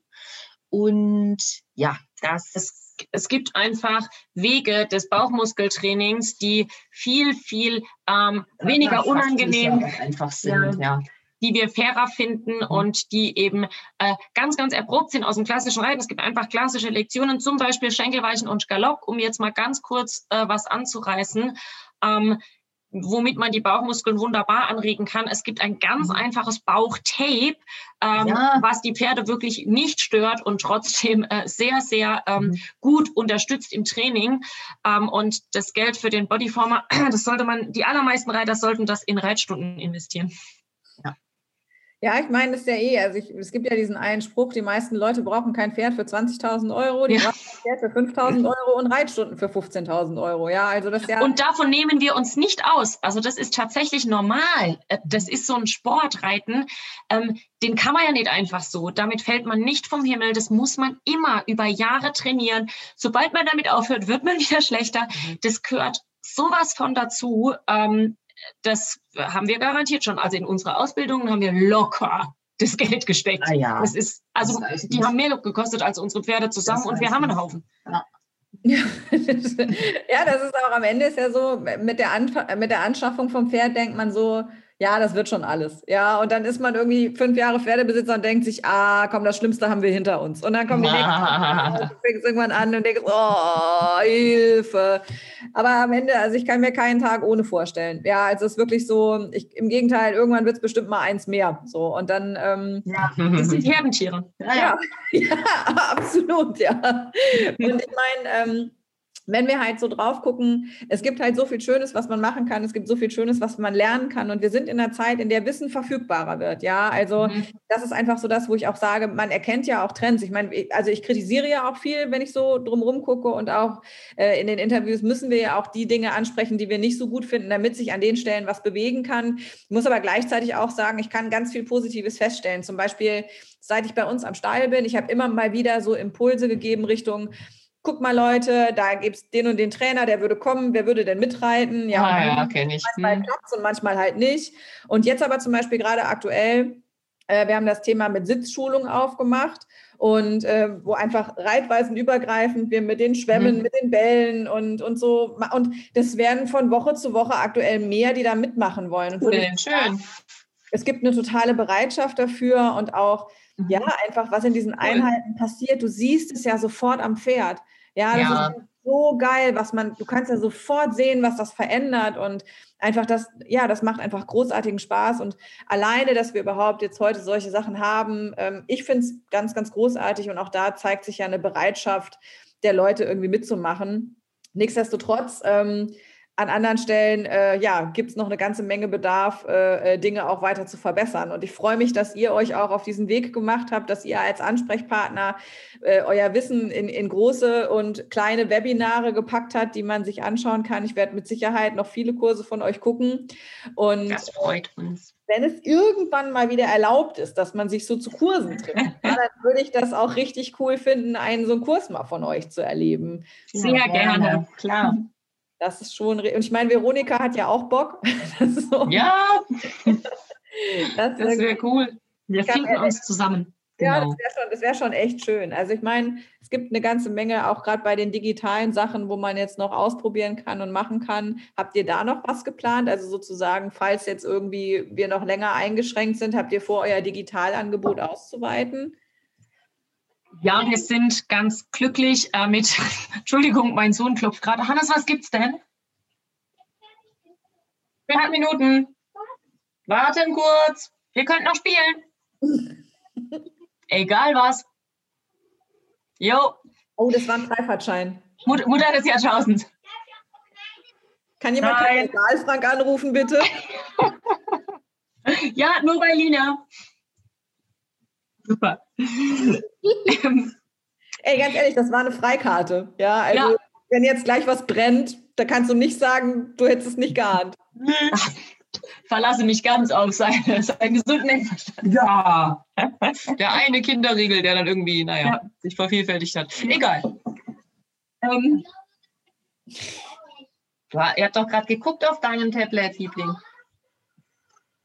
So, jetzt aber. Jetzt aber. Sorry, musst du alles schneiden. Äh, bei mir auf der Arbeit vergeht gerade kein einziges Videomeeting, wo nicht mindestens ein Hund, eine Katze und zwei Kinder dabei sind. Ja. Das ist, halt, das ist die Welt, in der wir gerade leben und ich finde das überhaupt nicht schlimm. Ich finde es im Gegenteil total schön. Ist es halt, ne? Das ist ja nichts. Ich wollte sagen, ähm, wir sind mit dem ähm, Ablauf unserer Online-Kurse an sich total zufrieden. Das heißt, wir werden das so beibehalten. Das ja. sind immer vier aufeinander aufbauende Einheiten, aus denen so ein Kurs eben besteht. Ähm, die haben schon unterschiedlichen Umfang. Wir haben ja Praxiskurse und so Theorieseminare. Das heißt, auch die Videos, die sind halt schlicht unterschiedlich lang. Äh, da steckt unterschiedlich viel drin. Ähm, es sind aber eben immer vier Einheiten, die aufeinander aufbauen. Und dazu haben wir noch ganz, ganz viele Ideen, was wir da noch machen können. Mhm. Denn wir sehen das tatsächlich auch als Stärke und als Teil unseres Konzepts, dass es so breit aufgestellt ist. Also, dass wir eben nicht nur die Theorie erzählen, sondern dann auch noch die Praxiskurse. Wie geht das? Sowohl an der Longe als auch unterm Sattel. Und äh, nach genügend Online-Kurserfahrung habe ich mich jetzt breitschlagen lassen. Es wird den ersten Praxis-Reit-Online-Kurs geben. Ähm, ja, indem wir die Leute tatsächlich reiten lassen. Bei uns ist ja, wie gesagt, das System immer so, dass wir, wenn der Kurs zum ersten Mal läuft, machen wir den mit einer Kursgruppe, ähm, die uns dann eben Videos schicken, mit denen wir das ähm, dann ähm, besprechen. Und danach, also sobald dieser Aktivzeitraum ist in der Regel zwei Monate, sobald der rum ist, kann man dann den Kurs einfach nachbuchen als Selbstlernkurs ähm, und kann das alles nachmachen. Und ja, das werden wir so mhm. beibehalten. Wir haben jetzt einen Kurs ausgeschrieben, äh, Schlangenlinien durch die Bahn in 101 Varianten. Also da wollen wir so ein paar verschiedene Übungsideen, was man da eben ähm, mit Biegungen auch aufeinander aufbauend mhm. machen kann.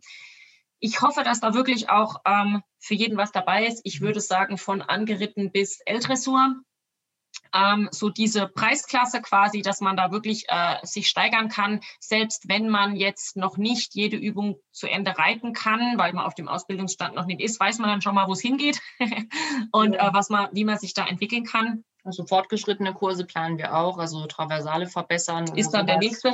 Genau, wo ich äh, mit profitieren möchte mit meinem jungen Lusitano. Bigo könnte besser werden. Ja, also genau, da kann man tatsächlich äh, noch was tun. Und was wir auch noch machen, das wird erschreckend gut angenommen, sind ähm, Exterieur- und Ganganalysen, wo ich dann die Videos und Fotos bekomme, das analysiere und dann noch so eine Trainingsempfehlung gebe. Und das wird äh, auch von Katharinas Seite aus äh, geben, dass man eben Videos schickt und dann zum Beispiel, wenn du sagst, du kommst die Geraden nicht mit, dass du dann eben ein persönliches Videocoaching einfach buchen kannst, auch über unsere Kursplattform. Ja, und also tatsächlich da würde ich, würde ich kurz, äh, wenn ich da kurz ja, unterbreche, sehe ich Riesenpotenzial drin, weil du hast ja am Ende, wenn man sagen kann, ne, euch zwei, äh, man nimmt einfach zwei eurer Zeitstunden, muss ja jetzt nicht die ganze Stunde sein, aber man guckt mhm. zusammen was an und man spricht zusammen drüber. Mhm. Ich glaube, dass man damit einfach auch schon wirklich Leuten helfen kann, weil so am ja. Ende das, was man selber sieht, das, was ihr seht, überhaupt mal übereinander zu bringen und sozusagen ähm, einfach mal aus der, aus der Einheit heraus dann zu gucken, muss ja keine lange Passage sein, muss ja kein zwei mhm. Stunden ja. zusammengeschnittenes Ding sein, ja. sondern einfach, hier ist es mal, hier ist einmal geradeaus, hier ist links rum, hier ist rechts rum, hier mhm. ist mit Sattel, hier ist ohne Sattel und jetzt sag und, doch mal. Ja, das ist tatsächlich faszinierend, was Claudia da sehen kann. Und ähm, Natürlich ist es schöner live, wenn sie dann das Pferd eben anfassen und befunden kann, aber es ist trotzdem ganz, ganz hilfreich, sich dann sagen zu lassen, lass dies und das untersuchen. Hm, wie lange ähm, ich hätte, dass du es dann nicht anfassen kannst? Also wie ist das für dich, wenn du da sitzt und weißt, wenn ich jetzt nur so ein bisschen hier anfassen könnte, dann wäre es schon gut? Das denke ich ganz oft. Ich sehe mittlerweile auch tatsächlich viel. Also ich lasse mir das ja in bestimmten Positionen fotografieren und dann auch noch vorführen und dann auch noch longieren. Das heißt, ich kriege schon einen guten Gesamteindruck, dass ich am Ende zumindest sagen kann, Mensch, also dein Problem ist jetzt eher hinten rechts oder vorne links. Jetzt gar nicht, der ist da lahm, sondern der ist da schwach oder der ist da und da zu auftrainiert. Da wird da ein bisschen innen rotiert oder da ist er sogar dezent vorbiegig. Da müssen wir echt aufpassen, gell, dass wir den nicht schrotten. Ähm, das heißt, wir müssen das Hinterbein auftrainieren, damit du vorne links keinen Sehenschaden kriegst. Also so Sachen. Oder ähm, ja, hatte ich jetzt letztens Pferd, das sehr, sehr viel galoppiert wird. Das geht Richtung Karpfenrücken. Da müssen wir jetzt mal aufpassen, dass wir die Baumuskeln nicht noch übertoner werden. Ne? Oder ja, äh, wir müssen vielleicht mal einen Magen angucken lassen. Das Pferd lief so, das stand dann auch so, dass ich dachte, oh, angucken lassen wollte ich raus. Also, dass ja. man wirklich sich da eben unsere Meinung abholen mhm. kann zum Thema, was sollte weiter untersucht werden. Oder was kann ich trainieren, wenn das Pferd ansonsten relativ fit ist, aber ich sehe, der läuft rechts rum, den Zirkel halt hinten eine Besel kürzer. Ja, müssen wir mal Schubkraft hinten links machen, sonst ist ja nichts weiter wahrscheinlich. Ne? Jetzt gucken wir mal. Und ich schreibe auch immer dazu, wenn die Leute dann mal so sechs bis acht Wochen so trainiert haben und sich das Problem nicht verbessert, ne, dass man dann halt gucken lässt oder dass man dann nochmal Videos Aber auch was, was, man schauen lässt, das ist ja manchmal ganz, ja. auf wen soll man den hören? Ne? Also soll man es jetzt auspendeln lassen oder soll man den Tierarzt holen, der 15 Röntgenbilder macht oder sagt man jetzt tatsächlich nur mal hier dieses Sprunggelenk bitte? Ne? Das ist ja ganz schön, wenn man da eben auch eine Einschätzung zukriegt, ähm, nach was man überhaupt sucht. Ja, wobei natürlich der Tierarzt vor Ort da nochmal deutlich mehr sehen kann in der Tagesform mit richtigem Licht. Ich kriege ja manchmal ähm, interessante Fotos aus äh, Perspektiven, die bringen mir wenig. Ähm, ja, also das ist halt immer nur eine Einschätzung und ein Gesamteindruck und meine Idee und meine Empfehlung, was man jetzt trainieren müsste, um da jetzt keinen äh, Schaden zu machen oder bestimmte Dinge einfach tatsächlich mal zu äh, verbessern. Ja, und am Ende ist ja so, ähm, wenn man es dann auch mal, sage ich mal, noch ein Stück weit runterschreibt und dokumentiert, äh, das ist auch in ja. einem Kurse gefallen. Und da muss ich wirklich sagen, also ich habe schon äh, ein, ein, Leben lang immer wieder unterschiedliche Therapeuten an meinem Pferd, haben ja noch nie einer einen Bericht geschrieben, noch nie. Ja. Finde ich unglaublich. Es geht mir ganz genauso. Claudia ist die Erste, die einem tatsächlich einen schriftlichen Befund gibt. Der ist genau strukturiert. Da steht wirklich drin, sie hat jedes Gelenk äh, untersucht, sie hat dies und jenes gefunden, sie hat dann dies und jenes mobilisiert. Das und das war dabei auffällig, dann trainierst du dies. Ich kann mir nicht vorstellen, wie das ohne laufen soll. Ähm, ich weiß auch nichts aus der Vorgeschichte meiner Pferde. Ich habe immer sehr viel Geld in Therapeuten versenkt. Da wurde wenig erklärt, teilweise, also leicht esoterisch, mich schon beraten irgendwie. Aber also so ging das eigentlich los, dass ich so unglaublich überzeugt von dir war, dass ich dachte, also erstens verstehe ich das, zweitens steht sie auch zu ihrer Meinung und gibt mir dafür einen Zettel, äh, wo ich dann auch eben mit meinem Ausbilder Rücksprache halten kann, gegebenenfalls mit meinem Tierarzt Rücksprache halten kann. Also dass man wirklich einmal sagt, so schwarz auf weiß, an dem und dem Tag habe ich, hatte ich dieses Bild von diesem Pferd. Ähm, und naja, da, dann halt, weil es auch noch was gebracht hat, was du sagst. Ein Glück. Ja, das sind ja keine Diagnosen, das ist ja ganz wichtig. Diagnosen stellen Tierärzte, Osteopathen machen Befunde. Das heißt, ich kann eben sagen, da ist mehr Muskulatur, da ist weniger, das Becken steht so und so. Meine, ach, ist eine, eine meiner Hobbys sind Beckenbefunde, ist großartig. Ähm, dass man einfach einen Eindruck hat und wenn ich zur Nachbehandlung komme oder einfach ein Jahr später der Besitzer ja. sagt, er möchte das nochmal angucken lassen, was ist denn mit dem Becken passiert, was hat es denn gebracht, was machen wir denn jetzt da draus?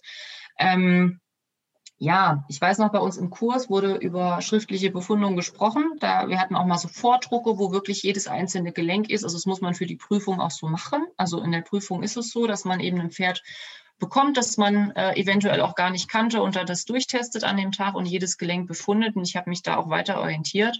Und ich weiß, dass viele äh, zukünftige Kollegen damals gesagt haben, ja, was ist denn jetzt aber, wenn wenn, wenn das jetzt gar nicht so stimmt oder könnte mir ja jemand einen Strick draus drehen und ich denke mir, soll mir denn, also das ist ja, ist ja Quatsch. Also idealerweise ist der Befund eh weg, wenn ich es gemacht habe. Es wird ja dann behandelt. Es wird ja dann behandelt. Ähm, oder Argument ist auch, es könnte den Besitzer erschrecken. Ja, tut es oft. Äh, da hast du halt dann drei Seiten Befund, aber da kann auch niemand sagen, die Osteopathin hat nichts gefunden. Und ähm, man hat es einfach nochmal präsent. Und ich erkläre, während ich am Pferd stehe, immer, was das jetzt heißt. Also das Hufgelenk ist ein bisschen eingespringt, ja, mein Gott, das heißt jetzt nicht, er stirbt. Das heißt einfach, da haben wir ein bisschen mehr Belastung als auf dem anderen Fuß, da müssen wir halt was machen. Also da müssen wir halt im Training dafür sorgen. Ne? Oder gucken, wo es herkommt. Genau, oder gucken, wo es herkommt, nochmal einfach an die Diagnostik gehen. Und ähm, ich habe da beste Erfahrungen mitgemacht, weil ich mich auch irgendwo äh, absichere, was ich gemacht habe, was ich an dem Tag gesehen habe. Und denn ja. das, das Tragische ist meiner Meinung nach eher der umgekehrte Fall, dass du diese Kunden hast, die sagen, die Osteo hat gesagt, alles gut, da war nichts. Ja. Ähm, und wenn du tatsächlich mit der Osteo redest, sagt die, genau. sie hat es nicht kapiert. Ich habe irgendwann aufgehört zu erklären, weil es wenig gebracht hat, aber er hatte dies, dies, dies, dies und dies. Mhm. Und ähm, da ist es halt vielleicht auch mal heilsam, man hat einen schriftlichen Befund. Und tatsächlich ist es auch wirklich so, dass Leute dann aufgrund des schriftlichen Befundes, den sie per E-Mail kriegen, danach nochmal anrufen und tatsächlich ja. sagen, ähm, wie war das? Ja, und äh, kommt jetzt das von dem oder das von dem oder ähm, wie, mhm. wie, wie, wie, schlimm ist es denn? Ähm, da kann man ja natürlich nichtsdestoweniger auch dann einfach nochmal drüber reden. Ja. Und interessant ist in der Nachbehandlung, ne? wenn man genau weiß, äh, wenn du aus deinen Befunden rausziehen kannst, äh, mhm. der war am so und so vielten dran und mhm. da war dies und jetzt entwickelt sich das in die und die Richtung. Äh, genau. ja geil, was hast du denn gemacht? Also welche Maßnahmen in der Zwischenzeit haben wir denn diese oder jene Verbesserung gebracht? Genau. Ja, das ist natürlich auch die Regelmäßigkeit. Ne? Also ganz oft werden Therapeuten und Tierärzte ja erst gerufen, wenn es eigentlich schon viel zu spät ist. Ja. Was ist denn so deine Empfehlung? Wie oft sollte man dir ein Pferd vorstellen? Also immer wenn irgendwas auffällig ist, finde ich das tatsächlich so. Also wenn man zum Beispiel weiß, ja, ähm, der biegt sich so und so gut und an einem Tag geht auf einmal die Linksstellung überhaupt nicht mehr. Oder auf einmal, also normalerweise springt er lieber im Rechtsgalopp an, auf einmal ist es der Linksgalopp. Also wenn einem irgendwas wirklich komisch vorkommt, ne? Ähm, nicht bei akuten Lahmheiten, das ist immer der, der Job vom Tierarzt, ganz klar. Also ist, ich, ich behandle kein akut lahmes Pferd, was nicht abgeklärt wurde. Und ähm, aber so bei diffusen Lahmheiten, wo man vielleicht auch schon Tierarzt dran hatte, ne, da würde ich das machen. Oder wenn ein Pferd ganz plötzlich die Arbeit in irgendeiner Form verweigert oder wenn die anfangen beim Satteln zu giften. Also eine Verhaltensänderung, eine Rittigkeitsverschlechterung, da ist es total sinnvoll. Nach Geburten, das mache ich auch sehr gern, also wenn das Fohlen dann ein paar Monate alt ist, dass am Becken immer irgendwas passiert. Bei der Stute. Beim Fohlen manchmal auch. Aber bei der Stute in der Regel, ne, tatsächlich. Oder wenn die beim Schmied die Hufe nicht mehr geben, habe ich auch oft, dass die Hinterhand auf einmal, ne, also da macht es total Sinn regelmäßig jetzt wie beim Zahnarzt, dass ich sage, einmal im Jahr muss der Osteopath kommen, sonst bin ich ein böser Pferdebesitzer. Das würde ich überhaupt nicht so sagen. Also, die Verteilung kann auch einfach unterschiedlich sein. Ja. Ne? Es kann sein, man holt äh, dich einmal, drei, viermal wirklich auch am Stück sozusagen ja. und, und macht gleich noch eine Trainingsberatung. Weil es ein Thema gab. Also zum mhm. Beispiel, der ist auf der Koppel hingeflogen und da habe ich einen Beckenbefund gehabt, den muss ich nachbehandeln, weil die Muskulatur jetzt eben schon ein paar Monate Zeit hatte, sich da irgendwie schief zu ziehen dann macht es total Sinn. Oder im Reha-Fall macht es Sinn. Bei Boxenruhe ist es ganz großartig. Da denken die meisten Leute nicht dran. Die holen mich dann erst, wenn das Pferd wieder geritten werden darf und nichts mehr geht. Es macht ganz großen Sinn, das während der Boxenruhe zu tun, dass man die Pferde passiv durchmobilisiert, um die Gelenke zu erhalten. Was im Krankenhaus jeder macht, der irgendwie liegt. Nach einer OP, nach einer Geburt, da, wirst du, da kommt der Physiotherapeut. Ne? Ähm, das ist total sinnvoll in so einem Fall. Hm. Genau. Ja, also ich meine, ich sehe meine Physio oder beziehungsweise mein Pferd sieht seine Physio im Moment so alle sechs Wochen und damit fahren wir mhm. auch gut, damit sie den einfach in seinem Wiederaufbau begleitet und wir quasi ja. Ja. Äh, sozusagen, ähm, bevor irgendwas schief wird, schon mal ja. justieren können. Und also ich habe die Erfahrung jetzt da wirklich gemacht, dass sich das lohnt und mhm. dass wir mhm. damit besser vorankommen. So. Ja, absolut. Ja, Mensch, äh, ich hoffe, ich werde euch noch ganz oft persönlich und digital wiedersehen. War wirklich ganz toll. Da freuen wir uns. Ja.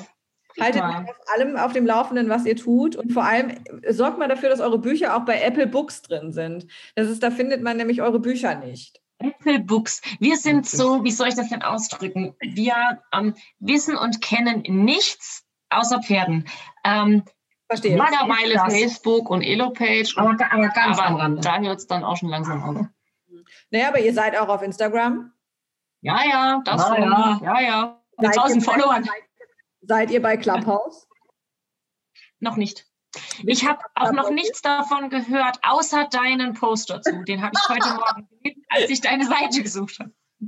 Ja, gut. Also das am Ende ist so, das ist ähm, wie ganz viel Radiosender äh, und du kannst halt in Echtzeit in so ah. Räume reingehen und da sind Leute, die sich unterhalten. Wenn wir jetzt gerade im Clubhouse wären, könnten wir ein Thema aufmachen und alle Leute, die dann in Clubhouse in die App gehen, würden sehen, äh, Katharina, Claudia und Sabine reden gerade über äh, Osteodressage. Und dann könnte mhm. jeder da einschalten. Es wird aber nicht aufgezeichnet. Ähm, aber was cool ist, jeder könnte, wenn er das will, die Hand heben und könnte sagen, ich habe hier eine Frage. Ne? Also das ist ja das, was bei Radio nicht geht, dass man quasi mhm. sagen kann, äh, hier. Also interaktives Radio sozusagen. Genau. Und halt, äh, aber jeder kann auch quasi zum Moderator werden. Ne? Also jeder kann zu seinem Thema, ob das jetzt Flechtfrisuren oder der Weltfrieden ist, jeder kann zu seinem Thema jederzeit einen Raum öffnen. Und wenn es halt gerade irgendwie so ist, dass Leute dazu sich austauschen wollen, dann findet sich das. Also so ein bisschen. Ja, cool es, also ich bin richtig on fire, muss ich sagen. Mir macht das richtig mhm. großen Spaß. Und mhm. ja, am Ende, ich kann ich, die Pferde-Community scheint mir in Teilen jetzt dort angekommen. Äh, also die Kollegen von WeHorse habe ich gesehen, die sind auch schon mit ihren ersten Channels und Talks da. Ähm, tatsächlich muss ich aber sagen, es ist eigentlich mehrheitlich so die Textszene bisher. Ja. So die klassischen Leute, die man halt auch sonst irgendwie in den Filterbubbles irgendwie relativ weit oben findet. Bei den Pferdemädchen dauert es ja manchmal insgesamt ein bisschen länger, bis sich die Technik durchsetzt. Aber das wir fertig gemistet haben, haben wir, ja. bis wir fertig gemistet sind wir so müde. Ja, da ist schon wieder rum. Ja, aber du kannst es dazwischen die Stöpsel ins Ohr machen und dann hast du halt beim Misten Verstehe. die Leute belauschen. Ja, cool. Und kann auch jeder mitsprechen oder äh, gibt man den Speakern bestimmte Rollen? Du musst erstmal quasi äh, die Hand heben, um zu reden, weil ansonsten, ich meine, die Räume sind, glaube ich, aktuell bei 5000 limitiert. Ach, krass. Und äh, ja. halt, wenn jetzt halt da 5000 Leute quer reden würden, das ist jetzt, glaube ich, dann schwierig. Aber die Leute, die den Raum öffnen, können entscheiden, wer und wie viele Leute gleichzeitig reden. Mhm. Ich würde einmal ein Foto von uns machen. Okay. Da bin ich ja froh, dass wir eben noch die Farbe aus dem Gesicht gemacht haben. Guck mal. Ja, genau. Guck, super guck mal so, als hättest du Spaß. Ich hab Spaß. Sagt die zu mir auch immer. Ja. Guck mal so. Und jetzt so, als würde dir das Spaß, wenn ich so am Reiten bin, gell? Und ich bin voll konzentriert und will genau fürs Trainingstherapiebuch, ich wollte genau bestimmte Dinge. Und dann schreit die zwischendurch rein, guck mal so, als würde es dir Spaß machen. Ja, das ist so, bei uns ist der Spruch, Reiten macht Spaß, das darf man auch sehen. Ja. ja, ja. Oder wenn ja, du Spaß hast, dann sag's deinem Gesicht. Der, ist, der ist gut. Ja, gut. Das ist genau Kommst du aus dem Rheinland? Äh, nee, Saarland. Ach, ganz woanders hört man überhaupt nicht. Ja, gut, ich, also ich habe ja, da ich im Saarland eine Radio-Vergangenheit habe, habe mir quasi okay, ah, beigebracht, Hochdeutsch ja. zu reden. So. Das unterscheidet mich ein bisschen von vielen anderen Saarländern. Das stimmt. Okay. Und es ist auch egal, wo du in Deutschland hinkommst, immer das erste Jahr. Und woher kommst du? Ja, Saarland. Oh krass, das hört man ja gar nicht. es ist halt jetzt auch nicht so, dass jeder, der daherkommt, zwangsläufig einen Sprachfehler hat. Also geht es mir auch, ich komme aus Thüringen. Ähm, ja, das ist da dann. könnte ich jetzt auch sagen, auch das hört man ja gar nicht. Bist du auch Ossi, Mensch. Hobby. Ja, das ist schon lustig. Ja, nee, ach, um Gottes Willen. Also ich finde ja Dialekt auch was Schönes. Das kann ja, ja auch. Ja, total. Ja, ähm, am Ende ist halt so, ähm, ich versuche es, wenn es geht, irgendwie zu vermeiden, aber ich merke, wenn ich richtig, richtig müde bin, Mhm, dann fange ich an und dann hört man es auch bei mir. Und das ist dann so, wo meine Kollegen manchmal da sitzen und so diese fragenden Gesichter. Und ich merke, okay, der hat das jetzt einfach nicht verstanden. bei mir ist es, wenn ich mich aufrege, dann rede ich richtig pfälzisch. Krass. Also schimpfen, schimpfen geht auf Pfälzisch schon am besten. Ja. Ich habe übrigens dasselbe. Wenn dein Vater anruft, dann verstehe ich nichts. Ja.